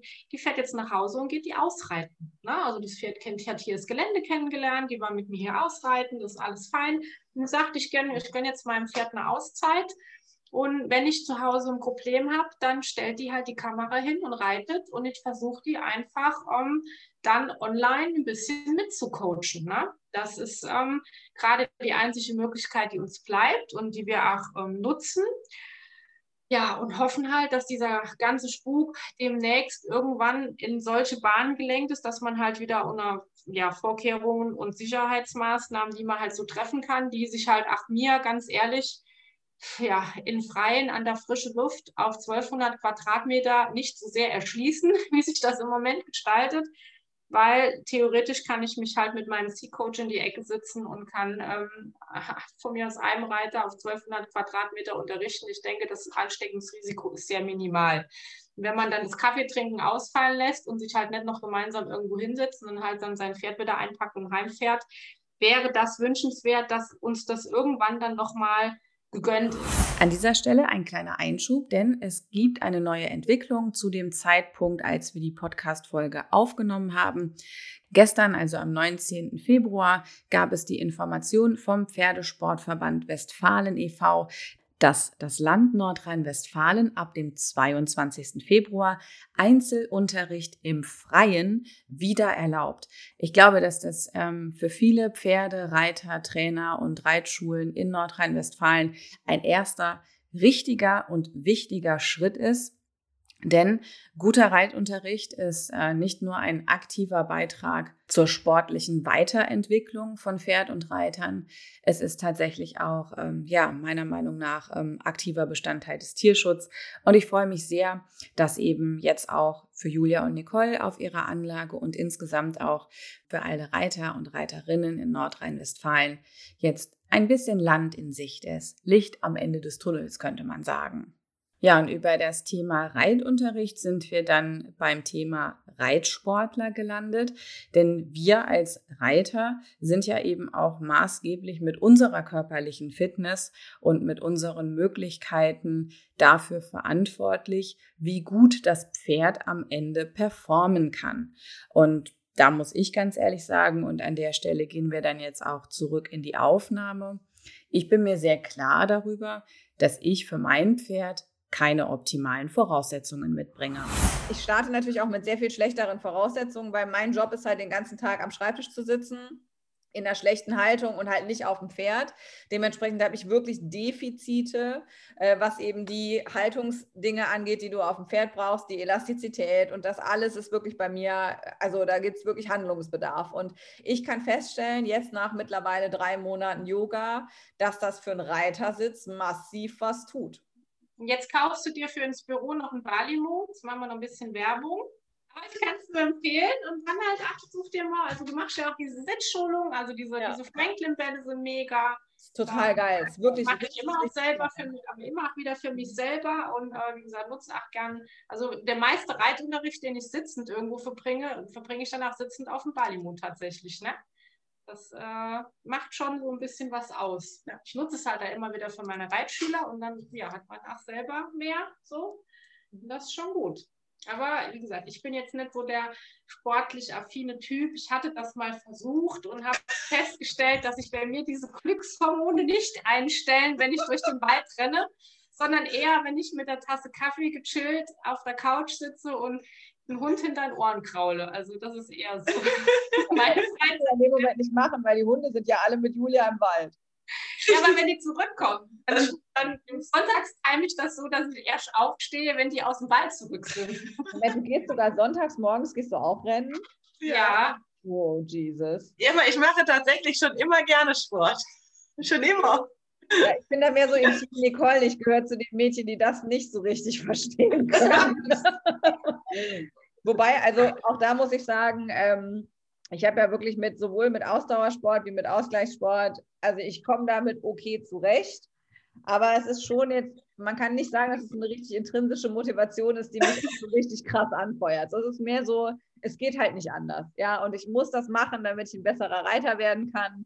Und ich muss das machen, damit ich auch gesünder sein kann. Und das ist halt bei mir ganz klar so eine Alternativlosigkeit. Es ist aber nicht wirklich so ein ganz bewusster Herzenswunsch, sondern es ist halt einfach, es geht nicht anders. Und ähm, da merkt man schon auch, ähm, ja, ich würde auch lieber auf der Couch sitzen und den Hund kraulen, so das ist ganz klar. Aber okay, pass auf, du hast bei Wladimir Klitschko hast du Personal Training, hast du gesagt. genau, genau, genau. Ich würde sagen, so ist eine Grundidee entstanden. Ja, wie kann ich mir das vorstellen? Was denn genau? Mein Coaching Du oder? hast, du hast, zum einen hast du eine Ernährungstabelle und dann hast du einen, der dir sagt, Julia, turn schneller. Ja, Ja, nee, nicht ganz. Nee, das ist äh, deutlich simpler als mein Coaching, was ich äh, für die Pferdebesitzer mache. Und bei meinem Coaching ist es im Grunde genommen ähm, ein Sport, also ein Workout, was ich mache, ähm, was mir zusammengestellt wurde, wo ich gesagt, also ich definiere erstmal mein Ziel. Was ist mein Ziel? Mein Ziel war, gerader zu werden nach meinem Reitunfall. Also ich bin quasi abends äh, habe ich mein Oberteil quasi äh, auf der rechten Brust hängen. Weil ich so schief geworden bin. Ich hatte ja einen vierfachen Beckenbruch nach dem Reitunfall. So, und mein, Moment, ganz kurz, ganz kurz. Wie hast du dir bitte beim Reiten einen vierfachen Beckenbruch zugezogen? ah, ich habe mich leider mit Ja, dass überschlagen. deine, dass deine Wendy-Karriere eigentlich mit nicht runterfallen gelaufen ist. Da war nicht ein, Nee, nee, das habe ich mit Heidi geschafft. Da war, bin ich erst ein halbes Jahr geritten. Das Ja, war eigentlich im Kurzen und Ganzen oder kurz und knapp zu erklären Ja. ist, ähm, wir haben die Pferde halt aus dem Reitstall mit nach Hause genommen und haben quasi in der Nacht- und Nebelaktion ähm, zu Hause mal eben den Anbau so, so konzi- konzipiert, dass wir da zwei Pferde reinstellen können und hatten da damals den dreijährigen Hengst, den äh, unsere Geschichten sind immer spannend. Genau, den dreijährigen Hengst, mein, damaliges Brittpferd, den wir dann auch im Anschluss gekauft haben, und die Heidi. Und ähm, sind halt aus, aus diversen Gründen relativ schnell, aber dass wir den Stall verlassen haben.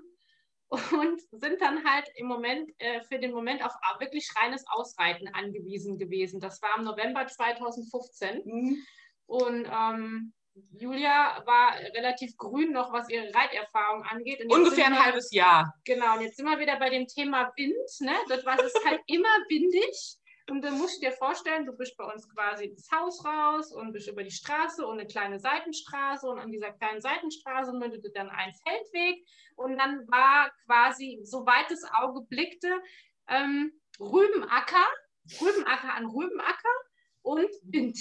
Und die Heidi war besonders lustig an dem Tag und hat gedacht, sie erschrickt sich jetzt mal vor einem, was weiß ich, vorbeifliegenden Rübenblatt und ähm, hat so durchgeparkt und ging rückwärts. Und der hinter ihr frisch, frisch durchgepflügte Rübenacker war dann so, dass sie quasi mit ihren Hinternhufen dort wirklich eingesunken ist und angefangen hat, versucht sich da irgendwie so ra- rauszu, rauszuschaufeln. Und Julia halt in ihrem, sag mal, Anfängerreaktion war halt, ich ziehe mal an den Zügel. Ja, genau. Und am Ende war es halt so, dass die Heidi versucht hat, einen Sprung aus, dieser, äh, aus diesem Acker zu machen und die beiden dann halt irgendwie im Steigen gelandet sind und da die Heidi halt feststeckte, überschlugen die sich und die Heidi ist auf die Julia draufgefallen. Das war jetzt irgendwie in 40 Sekunden erklärt und hat sich in fünf Sekunden ereignet. Ähm, die Heidi stand dann irgendwie neben der Julia und hat so ganz behämmert angeguckt, so, was ist jetzt passiert? Und dann habe ich die Julia aus dem Acker rausgekramt, wollte die hinstellen und die sagt, nee, ich kann nicht stehen. Das heißt, ich habe den dreijährigen Hengst und die Heidi, einen rechts, einen links, bin nach Hause gejoggt. Julia lag auf dem Boden mit dem Hund, der dafür sorgte, dass ihr auch möglichst keiner helfen konnte, weil wenn der Hund dabei ist, kann sie keiner anfassen. Nachdem ich dann wieder zurückgejoggt bin, ich hätte auch das Auto nehmen können, aber in meiner Panik ist das nicht in meinem Kopf vorgekommen. Ich hatte auch schon den Krankenwagen gerufen, habe versucht, denen zu erklären, wo sie meine Frau finden auf dem Boden.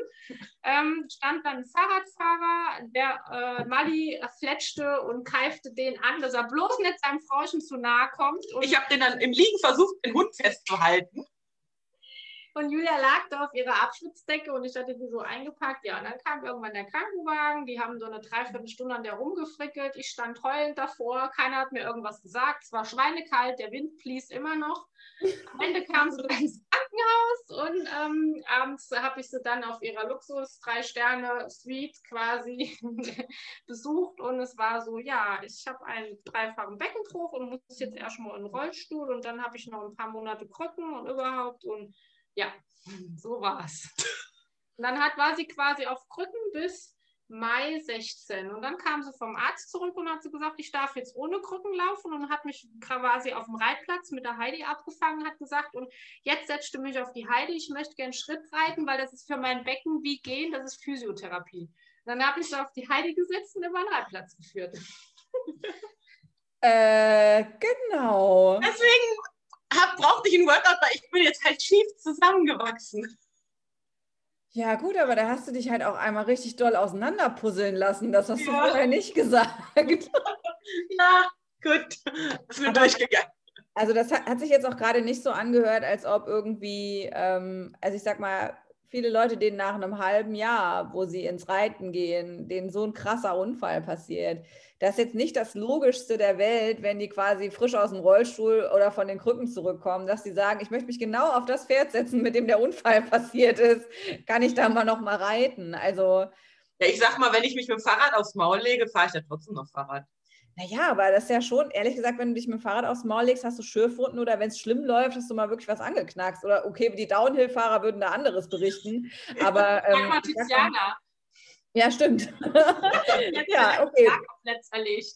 Die hat da auch vielleicht ein bisschen Pech gehabt, kann man sagen. Aber okay, also diese Downhill-Sache würde ich jetzt mal ausnehmen, aber reguläres Fahrradfahren, da hat man ja keinen vierfachen Beckenbruch danach. Ja, Also Julias Antwort war, es ist ein Tier, es kann immer vorkommen. Punkt. Das war Ja. ihre Einzel... Ne? Ich, ich verstehe das in der Theorie total, aber also ich komme da zum Beispiel an meine zwei Punkte, wo ich beim Reiten in Anführungszeichen schlimmere Unfälle hatte. Das eine ist mit 15 passiert, Kombination steil, steil, Ochser. Ich bin mit dem Gaul in den Ochser geflogen, beide Rolle vorwärts. Ähm, und das hat dazu geführt, dass ich danach nie wieder gesprungen bin. Ja, also es ist ähm, äh, mein Umgang damit ist nicht so, dass ich sage, ja klar, wird jetzt wieder gesprungen, bau mir auf, leg mal hoch, ja, und da geht noch was, stell den weiter auseinander, wo ist die Mauer? Sondern im Gegenteil, ich habe noch ein einziges Mal irgendwann gesprungen, weil ich das fürs Abzeichen brauchte. Wir reden übrigens noch von der Zeit, als ich auch in Strumpfhosen Englischpferde geritten bin. Ne? Also, ein paar Tage her. Und ähm, äh, dann habe ich mir fürs Abzeichen einen ausgeliehen. Den konntest du so scheiße hinreiten, wie du willst. Der sprang immer. Ja, der hat das passend gemacht und konntest ihn auch nicht aufhalten. Ne? Das war jetzt auch keine Option, aber das war, wusste halt wirklich so, damit kommt jeder durch den Parcours. Und danach war aber Ende. Und das ist bis heute so. Ja, also ich habe bis heute ehrlich gesagt nicht das Gefühl, dass ich das könnte. Ich habe aber auch nicht den Wunsch. Also ich habe damals nur gesprungen, weil man das quasi fürs nächste Abzeichen brauchte, wenn man da irgendwie da eins weiterkommen wollte und weil das halt auch irgendwie alle gemacht haben. Aber ich hatte nie Interesse an dem Springen. Ich fand es schon immer irgendwie blöd. Und ähm, das andere ist, ich habe mich mal mit dem Pferd auf der Wiese überschlagen. Im, äh, eigentlich nur in so einem relativ lockeren Trab. Also wir waren noch nicht mal schnell, aber die sind in ein Loch getreten, haben wir uns beide gewickelt. Auch noch Englischsattel. Und der Gaul ist genau neben mir eingeschlagen und ich habe nur den Steigbügel an den Rippenkasten gekriegt. Aber ich kann dir gar nicht sagen, wie lange das blau war und wie lange das wehgetan hat. Und das führt heute noch dazu, dass ich mich auf offenen Wiesen unwohl fühle. Also ich kann die reiten, äh, aber es ist nicht so, dass ich sagen würde, obwohl da sehr, sehr viel Zeit dazwischen liegt. Ich habe nicht annähernd so einen lockeren Umgang damit, sondern in, also in meiner Welt ist das immer präsent. Ich bin froh, dass das nicht meine komplette Reiterei betrifft, sondern halt zum einen nur das Wiesereiten und das Springen und ich kann auf beides, ich komme gut zurecht ohne, ja. Und wenn es sein muss, komme ich auch mal über eine Wiese, das ist alles nicht schlimm. Aber ähm, während mir die ganze Reiterei, ich weiß, dass ich es ein Leben lang brauche und will, aber ich bin mir nicht sicher, ob ich an den zwei Punkten jemals da bin, dass ich sage, da ist jetzt wieder Bock zu. Also ich muss sagen, das, was ich halt schon gemacht habe, ist, äh, Nicole zu sagen, lass uns mal ein paar Gefahrensituationen durchsprechen, dass ich weiß, wie ich reagieren muss, weil mir ja einfach alles an Erfahrung gefehlt hat in dem Bereich. Es wäre vermeidbar theoretisch gewesen, hätte ich anders reagiert in, de, in dem Moment. Also wir haben dann schon einfach mal durchgesprochen, was ist wenn. Mhm. Und, ähm, also ich bin jetzt kein mega mutiger Reiter oder so. Ich ähm, muss Das die Sachen ein bisschen anders an in meinen Ohren. Also ich- Freud-Geschichte und so, ne? Also. Einfach.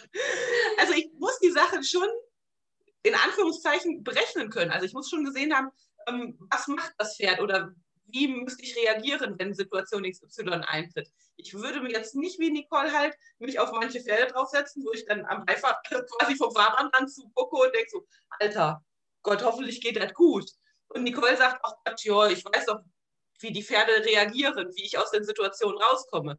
Und da wäre wär ich jetzt nicht so mutig, mich dann einfach auf so ein Pferd draufzusetzen, weil es ist dann für mich nicht berechenbar, weil mir die Erfahrung fehlt, wie ich halt reagieren müsste. So viele Situationen könnte ich dann gar nicht durchspielen. Aber ich sag mal, ein Pferd, wo ich, dem ich eigentlich vertraue, wo ich viele Reiterfahrungen mitgesammelt habe, wo ich eigentlich weiß, was passiert, genauso wie mit unserer Schoki oder auch alle Pferde, die Nicole ausgebildet hat von klein auf. Da sind die Köpfe gleich, so ungefähr. Nur man weiß, wie, man weiß, wie es einfach dann abläuft.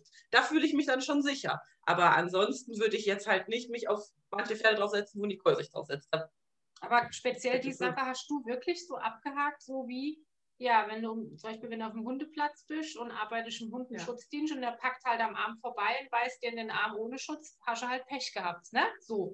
Also jetzt mal ganz primitiv ausgedrückt. Also du hast am Ende immer mit dem Tier zu tun und du kannst halt nicht alles bis ins letzte Detail halt äh, äh, ja, durchspielen und musst immer mit dem Restrisiko rechnen. Und die hat das einfach ganz einfach unter Restrisiko abgebucht. Und das war wirklich so, also als dieser Krankenwagen wieder aufging, und die schon so ihre passende Dröhnung Schmerzmittel hat. Ich war fix und fertig und Julia lag so auf der Pritsche so, haha, das ist nicht so schlimm, Schatz. Und außerdem, es ist, die Heidi kann da gar nichts dafür. Das ist auch nur ein Tier. Und ich denke so, Gott. Oh ja, aber echt, ich finde das, also ich finde das unglaublich bewundernswert, ja. Also ich weiß, ich, also ich weiß nicht, wie man, ähm, also ich glaube, man muss so veranlagt sein. Ne? Ich glaube, das hat man einfach so. Ja. Ähm, aber einen schönen Satz, den du eben gesagt hast, hat mich an was erinnert, was ich glaube, Bernd Hackel in dem Podcast von der Linda gesagt hat. Man muss immer erst Angst haben, wenn man nicht weiß, was der nächste Schritt ist. Ja, und solange du quasi weißt, was der nächste Schritt ist und was du machen kannst, brauchst du keine Angst haben. Und ich glaube, gerade diese Nichtberechenbarkeit von Situationen. Und das hast du ja gut gelöst, indem du gesagt hast, ich würde jetzt gern Gefahrensituationen üben. Weil genau ja. das ist ja das, was Pferdemädchen oft auch nicht machen. Ja, dann wird, nein, du kannst ja die Decke nicht hinhängen. Wenn du die Decke dahin gehst, dann äh, wird das Pferd sich erschrecken. Ey, Mäuschen, ganz im Ernst, häng die Decke dahin, ja? Also jetzt ja. mal alle wieder entspannen, ja? Nein, wir können, äh, wir können heute nicht reiten, weil es windig ist, ja? Oder wir können, äh, nee, also das Wetter kommt jetzt von Südwesten, dann ist der ganz schwierig, ja? So. Und wenn leichter Regen ist, nee, wenn die Haare so liegen, ja? Also es gibt ja ganz viel Vermeidung von Konfliktsituationen und du hast sie ganz bewusst gesucht. Und das bewundere ich wirklich sehr, weil, ähm, also ich kann an mir feststellen, ich bin auch eher im Team Konfliktvermeidung. Also ich bin schlau genug, um zu wissen, dass man das nicht machen soll. Und ich zwinge mich dann quasi auch dann da rein zu sagen, wir suchen uns das jetzt. Ich habe auf WeHorse letztens ein total schönes Video auch gesehen, da hat die, oh, ich kriege die immer nicht auseinandergehalten. Wie ist die mit den kurzen Haaren? Ist die Uta Gräf, oder? Richtig, die kurze Blonde. Ja, genau. Die hat da mit einem auf der Außenbahn quasi auch, der immer Gespenster sieht, wo halt keine sind, ja, und der dann auch mal schnell, ich meine, das Pferd ist schnell sieben Meter in eine Richtung gehüpft, ohne, das, weil der hat ja Sprungfedern ohne Ende. Das ist ja Wahnsinn, was die da machen. Und dann hat die aber auch ganz bewusst quasi das da provoziert in dem Parcours, dass der permanent Reize gekriegt hat. Und dann hat die da Tüten und Bänder und alles dran gehangen und hat quasi gezeigt, wie der sich wirklich eingeschissen hat und aber wie die einfach, wie die auch da drauf saß und wie die so quasi Nee, ist ja überhaupt nicht schlimm. Der hat fast Flickflack gemacht. Ne? So. Bleibt zu erwähnen, dass der Mann von Dorota Gräf von Haus aus Westernreiter ist. Ne? Stimmt, stimmt. Da wollte ich nämlich jetzt drauf raus. Und eine Frage, die ich mir gestellt habe, ist, ob nicht der heimliche Einfluss der Westernreiter in diesem Stall in Kirchheim-Bolanden vielleicht ja. dafür sorgt, dass wir dort ein bisschen coolere Pferde haben als sonst wo im Klassischsport. Mit Sicherheit, mit Sicherheit. Bin ich echt überzeugt von. Ja, aber das ist schon cool, wenn man das kann. Es ist wirklich was, ähm, da haben viele noch einen Weg zu gehen und ich finde das echt bewundernswert und den Ansatz, den du da gewählt hast, der ist richtig, richtig gut. Jetzt bist du ja mit ganz vielen Leuten gerade online verbunden und was ihr macht, du nennst das Julia Kreb Horse Management und ich sag mal, was ich verstanden habe und dann sagst du mir, wie es wirklich ist. Man kann jetzt sagen, ich mache mit der Julia Horse Management und ich beschreibe der Julia, was ich für ein Problem habe dann würde die Julia wahrscheinlich fragen, auch was ich für ein Ziel habe, würde sich wahrscheinlich was angucken. Da sie nicht herfahren kann, müsste ich ihr Bilder oder Videos davon teilen, wie das Pferd aussieht. Wahrscheinlich willst du es ohne Sattel sehen, wahrscheinlich willst du es mit Sattel sehen, wahrscheinlich willst du es geritten sehen und du willst es an der Longe sehen. Und danach würde die Julia wahrscheinlich sagen, okay, wenn du das und das erreichen willst, ähm, erstmal brauchst du einen Physio oder einen Osteo, der hinten links und vorne rechts wieder ganz macht und guck mal noch nach den Zähnen. Und dann, ab da bin ich, ab da bin ich unsicher, weil dann wird quasi ein Plan gemacht, der hat was mit, was kriegt das Pferd zu essen und wie viel darf sich bewegen zu tun. Und dann irgendwie trifft man sich einmal, mit der, einmal in der Woche mit dir im Zoom und danach ist die Welt besser. Aber das, im Grunde genommen hast du sehr viele Treffer dabei. Tada! Läuft bei dir. Hast gut zugehört. Ja, im Grunde genommen ähm, startet es genauso. Ich mache erstmal eine Analyse der Ist-Situation. Ja, mit eine Million Fragen gefühlt, ähm, wo man eine Checkliste ausfüllt, was ich halt alles dazu wissen muss. Ähm, Bildmaterial, Videomaterial, alles wird gesammelt. Auch wie das Pferd momentan gefüttert wird, alles zur Krankengeschichte, ähm, kriege ich dann zu, mit zugeschickt. Und an, anhand dessen stelle ich dann, wie gesagt, ganz simpel gesagt, einen Trainings- und Fütterungsplan zu, zusammen. Ähm, das, was viele oder den Fehler, den viele machen, zu sagen, ach ja, Fütterungsplan habe ich auch und mein Pferd ja, ich habe mir einen Plan gemacht. Äh, so einfach ist es halt nicht. Das, was so das Besondere ausmacht, ist zum einen, es ist nicht Fütterungsplan gleich Fütterungsplan, denn je nach Problematik des Pferdes ähm, und das, was ich an Erfahrung gemacht habe, welches Futtermittel, welches Nahrungsergänzungsmittel wie wirkt, muss auch regelmäßig angepasst werden. Und viele haben das Problem, die sagen, mein Pferd frisst es nicht. Was mache ich denn jetzt? Und das wäre auch nie passiert. Der Dicky würde auch in Döner beißen.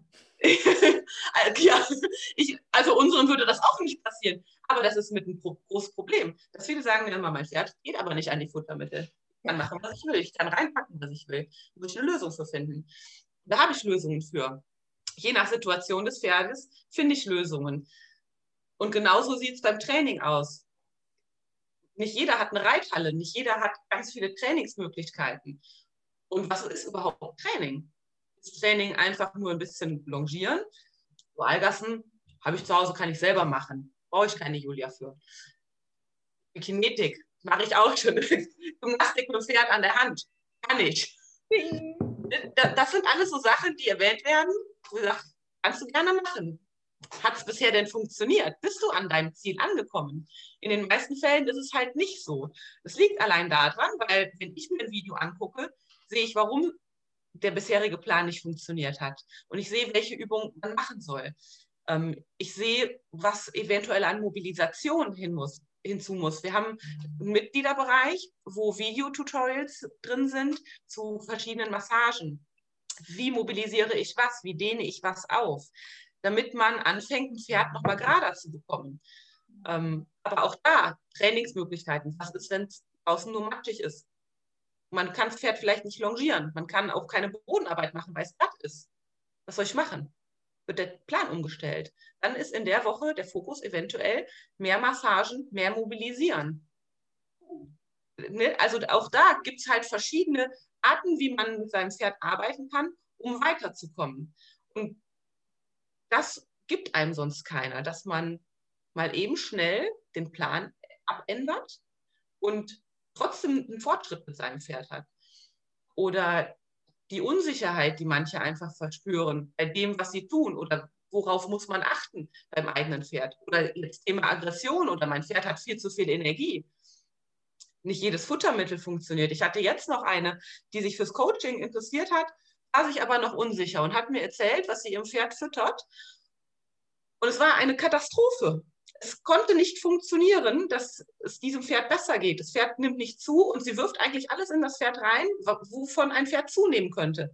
Aber aufgrund der Krankheitssituation konnte ich schon sagen, das wird niemals klappen. Aber auch einfach nur, weil ich die Erfahrung in dem Bereich habe. Ne, viel hilft nicht immer viel. Mhm. Und letzten Endes ist es halt das, worauf es ankommt, sich individuell jedes Pferd anzusehen die Möglichkeiten von jedem Pferdebesitzer sich anzusehen, für die Pferdebesitzer da zu sein, wenn sie unsicher sind. Die Live-Calls, da haben wir drei Stück die Woche, als Sprechstunde zu nutzen, wo man Situation durchspricht, die man eventuell mit seinem Pferd erarbeitet hat, wo man nicht so recht weiß, was man tun soll. Ne, Gerade halt auch, was das Thema Aggression angeht. Wie komme ich aus einer Aggressionssituation mit meinem Pferd raus? Ähm, wir arbeiten da ganz gerne im Klicker, da ich als Hundesportler weiß, wie ich auch Verhalten sehr gut aufkonditionieren kann, wie ich Alternativverhalten aufkonditionieren kann. Und auch da kann natürlich jeder sagen, ja, ich kann ja auch selber klickern. Wichtig ist aber, eine Situation erstmal passend zu analysieren. Auch von diesen Aggressionssituation lasse ich mir Videomaterial schicken, um die Situation zu bewerten. Und da ist nicht immer einfach mal euch Klicker mal irgendwas, sondern man muss wissen, warum verhält sich ein Tier in dieser Situation so und wie muss ein Lösungsansatz aussehen. Also ich verbinde quasi gefühlt mein Leben in diesem Coaching und meine Erfahrungen in meinem Leben aus ganz vielen verschiedenen Bereichen in dem Coaching. Und diejenigen, die ins Coaching reinkommen, müssen aber auch Menschen sein, die sagen, okay, ich möchte was verändern. Ich möchte mich darauf einlassen. Ich habe auch schon welche abgelehnt beim Coaching, die einfach von vornherein sagen, nee, ich glaube nicht an, dass ein Nahrungsergänzungsmittel äh, hilft. Fütter ich meinem Pferd nicht. Mache ich einfach nicht. Aus Prinzip. Nicht, weil das Pferd es nicht frisst, sondern mache ich aus Prinzip nicht. Ich, okay, dann ist das Coaching auch nichts für dich. Dann ist auch diese Einstellung der Person nichts. Wenn jemand sich direkt von Anfang an schon dagegen wehrt, einen anderen Weg einzuschlagen. Also man muss sich darauf einlassen, einen anderen Weg zu gehen als bisher. Man muss mir vertrauen in dem, was ich tue. Und dann merkt man einfach auch sehr schnell, und das ist halt das Schöne, wie die Fortschritte mit und mitkommen. Und wie man aus, meistens sind halt Situationen, in denen die Pferdebesitzer unfassbar lange schon sind. Es sind weniger Pferde, die sagen, oh, ich möchte einfach mal einen gezielten Muskelaufbau betreiben mit meinem Pferd. Nee, es sind eigentlich Pferde, wo schon sehr lange Wege mit gewesen sind. Und eigentlich auch Pferde, die bei, uns in der Reha gelandet wären, weil wenn es nicht mehr klappt, keiner weiß mehr weiter, wir schicken die Pferde zu Julia und Nicole. Genauso ist es halt. Und ja, so Pferde, so Situationen sind es jetzt halt auch im Coaching. Und würdest du sagen, äh, dass das eher so, ich sag jetzt mal, äh, Westernreiter sind oder ist das ähnlich wie bei Nicole, dass sich das auch ganz bunt mischt? Ganz bunt. Ganz bunt gemischt. Also ich muss mir gerade überlegen, Westernreiter ist. Aus Österreich ist ein Westernreiter. Ja, ne? stimmt. Und also es ist auch nicht nur Deutschland. Also eine ist aus Österreich dabei. Das ähm, spricht sich halt total schnell rum, wenn man nicht weiter weiß. Und ähm, Westernreiter sind jetzt noch nur zwei. Tatsächlich nur zwei. Ja, ja, sind nur zwei dabei. Der Rest ist alles bunt gemischt. Ja, ja Wahnsinn. Ja. Wie viele Leute hast du da aktuell, mit denen du so online arbeitest?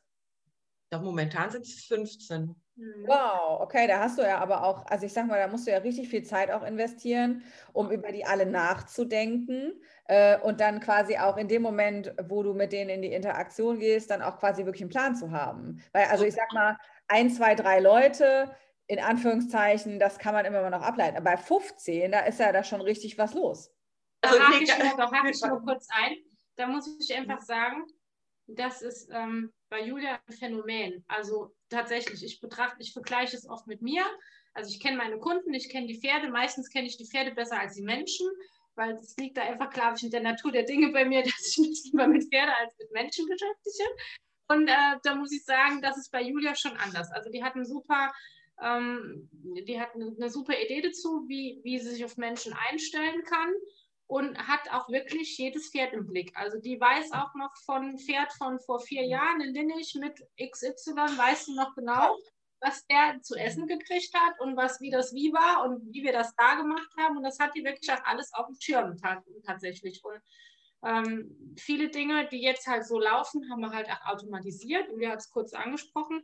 Also wir haben jetzt einen, einen kompletten Mitgliederbereich habe ich erstellt, wo die ganzen Tutorials hochgeladen werden, wo die Leute mhm. halt quasi Schritt für Schritt abarbeiten müssen. Dann kriegen sie wieder ein neues Modul freigestellt und sowas. Und viele Dinge sind halt wirklich auch mittlerweile schon ganz gut automatisiert. Nichtsdestotrotz fressen sie Zeit. Für Julia ist das aber im Prinzip, es ist zwar Arbeit, aber die macht das auch gerne. Also und ich mache es automatisch. Also Richtig. bei mir in meinem Kopf passieren diese Dinge ja. automatisch. Ich habe also die Situation, dass mein Pferd auftaucht, wo ich nicht weiß, wie es funktionieren sollte. Also ich kann es mir momentan nicht vorstellen, weil letzten Endes sind es alles biochemische Prozesse mit im Körper und die man verstehen muss. Man muss Krankheitsbilder kennen und verstehen und halt die Prinzipien, also Muskelapparat, oder ja, einfach Stoffwechsel im Organismus allgemein. Wenn man das verstanden hat und weiß, wie die Erkrankungen sind und ich sag mal Lernverhalten. Ich sage ja, ich habe alles da drin verbunden ähm, in diesem Coaching, was ich über Jahre, über so viele Jahre schon mache. Und allein wenn ich bei uns im Stall für die Reha-Pferde die Futtermittel zusammenstelle, das habe ich halt alles im Kopf. Also ja. das, das, sind automatische Dinge, die in meinem Kopf passieren. Die Kundenbetreuung, so. die läuft ja mit. Ja. Ne? Also du machst schon ganz viel über WhatsApp und ja. viele Sachen sind halt wirklich schon halt auch ähm, standardisiert, dass die Leute halt ihre Trainingspläne kriegen, die individuell ausgearbeitet sind, die sie dann schon auf vorgegebenem äh, E-Mail-Verteiler kriegen. Dann gibt es Google, Google ähm, Tabellen, wo jeder quasi seinen aktuellen Trainingsalltag einträgt angefangen von der Motivation über Probleme beim Training. Ähm, Atemfrequenzen zum Beispiel werden, das sind doch auch eine, eine wichtige Sache. Also das sind alles so, so Werte, die dann eingetragen werden, die Julia sich halt auch immer abrufen kann und dementsprechend wieder alles neu anpasst. Dann läuft halt wirklich sehr viel über WhatsApp. Deshalb nenne ich es halt immer, wenn ich die Werbung dazu mache, den Profi in der Hosentasche. Ja, sehr cooles Bild. Der Profi in der Hosentasche. Ähm, wenn ihr euch für Julia Greb Horse Management interessiert, dann findet ihr alle Infos dazu online, zum Beispiel auf der Webseite oder aber auch ähm, in der eigenen Instagram-Seite dafür. Bei Nicole könnt ihr natürlich ebenso vorbeischauen. Ihr habt sie heute ein bisschen kennengelernt. Ich glaube, es ist total in Ordnung, ähm, wenn man da Fragen zu hat, sich zu melden, sich mal auszutauschen und sich zu informieren. Ich muss sagen, dass ich gerade dieses digitale Konzept sehr, sehr spannend und sehr, sehr schön finde und sehr gespannt bin, wohin sich die digitalen Konzepte entwickeln, wenn die Vorortmöglichkeiten später wieder dazukommen. Ich persönlich glaube nämlich nicht, dass später das Vor-Ort-Trainieren und die Kurse und der Reitunterricht die, naja, digitalen Konzepte komplett wieder ablösen werden, sondern äh, meine Annahme ist, dass es ja so eine hybride Variante aus vor Ort und digital geben wird, die dann am Ende dafür sorgen kann, dass wir mit unseren Pferden so gut betreut werden, dass wir unseren Zielen, die wir haben, immer näher kommen können. Was sind denn so deine Ziele mit deinem Pferd? Das würde mich sehr interessieren. Schreib mir gerne eine E-Mail, sabine at podcastde oder auch auf Instagram. Äh, übrigens, wenn ihr diesen Podcast bei Apple Podcast hört, dann würde ich mich riesig freuen über eine kleine Sternebewertung. Wenn ihr auf Spotify hört, dann drückt gerne auf Folgen. Dann verpasst ihr keine neue Folge. Und da wird es auch gar nicht lange dauern, bis die nächste Folge online geht. Schon dieses Wochenende werde ich euch passend auch zum heutigen Thema und der heutigen Ausrichtung noch das Interview mit Claudia und Katharina von Osteodressage online stellen. Passt thematisch sehr, sehr gut auch zu dem Ansatz von Julia und Nicole. Deswegen gehen diese beiden Folgen in einem Paket dieses Wochenende online. Ja, und dann hoffe ich, dass ihr auch mit dieser Folge viel Spaß haben werdet. Bis dahin, vielen Dank für heute und bis bald.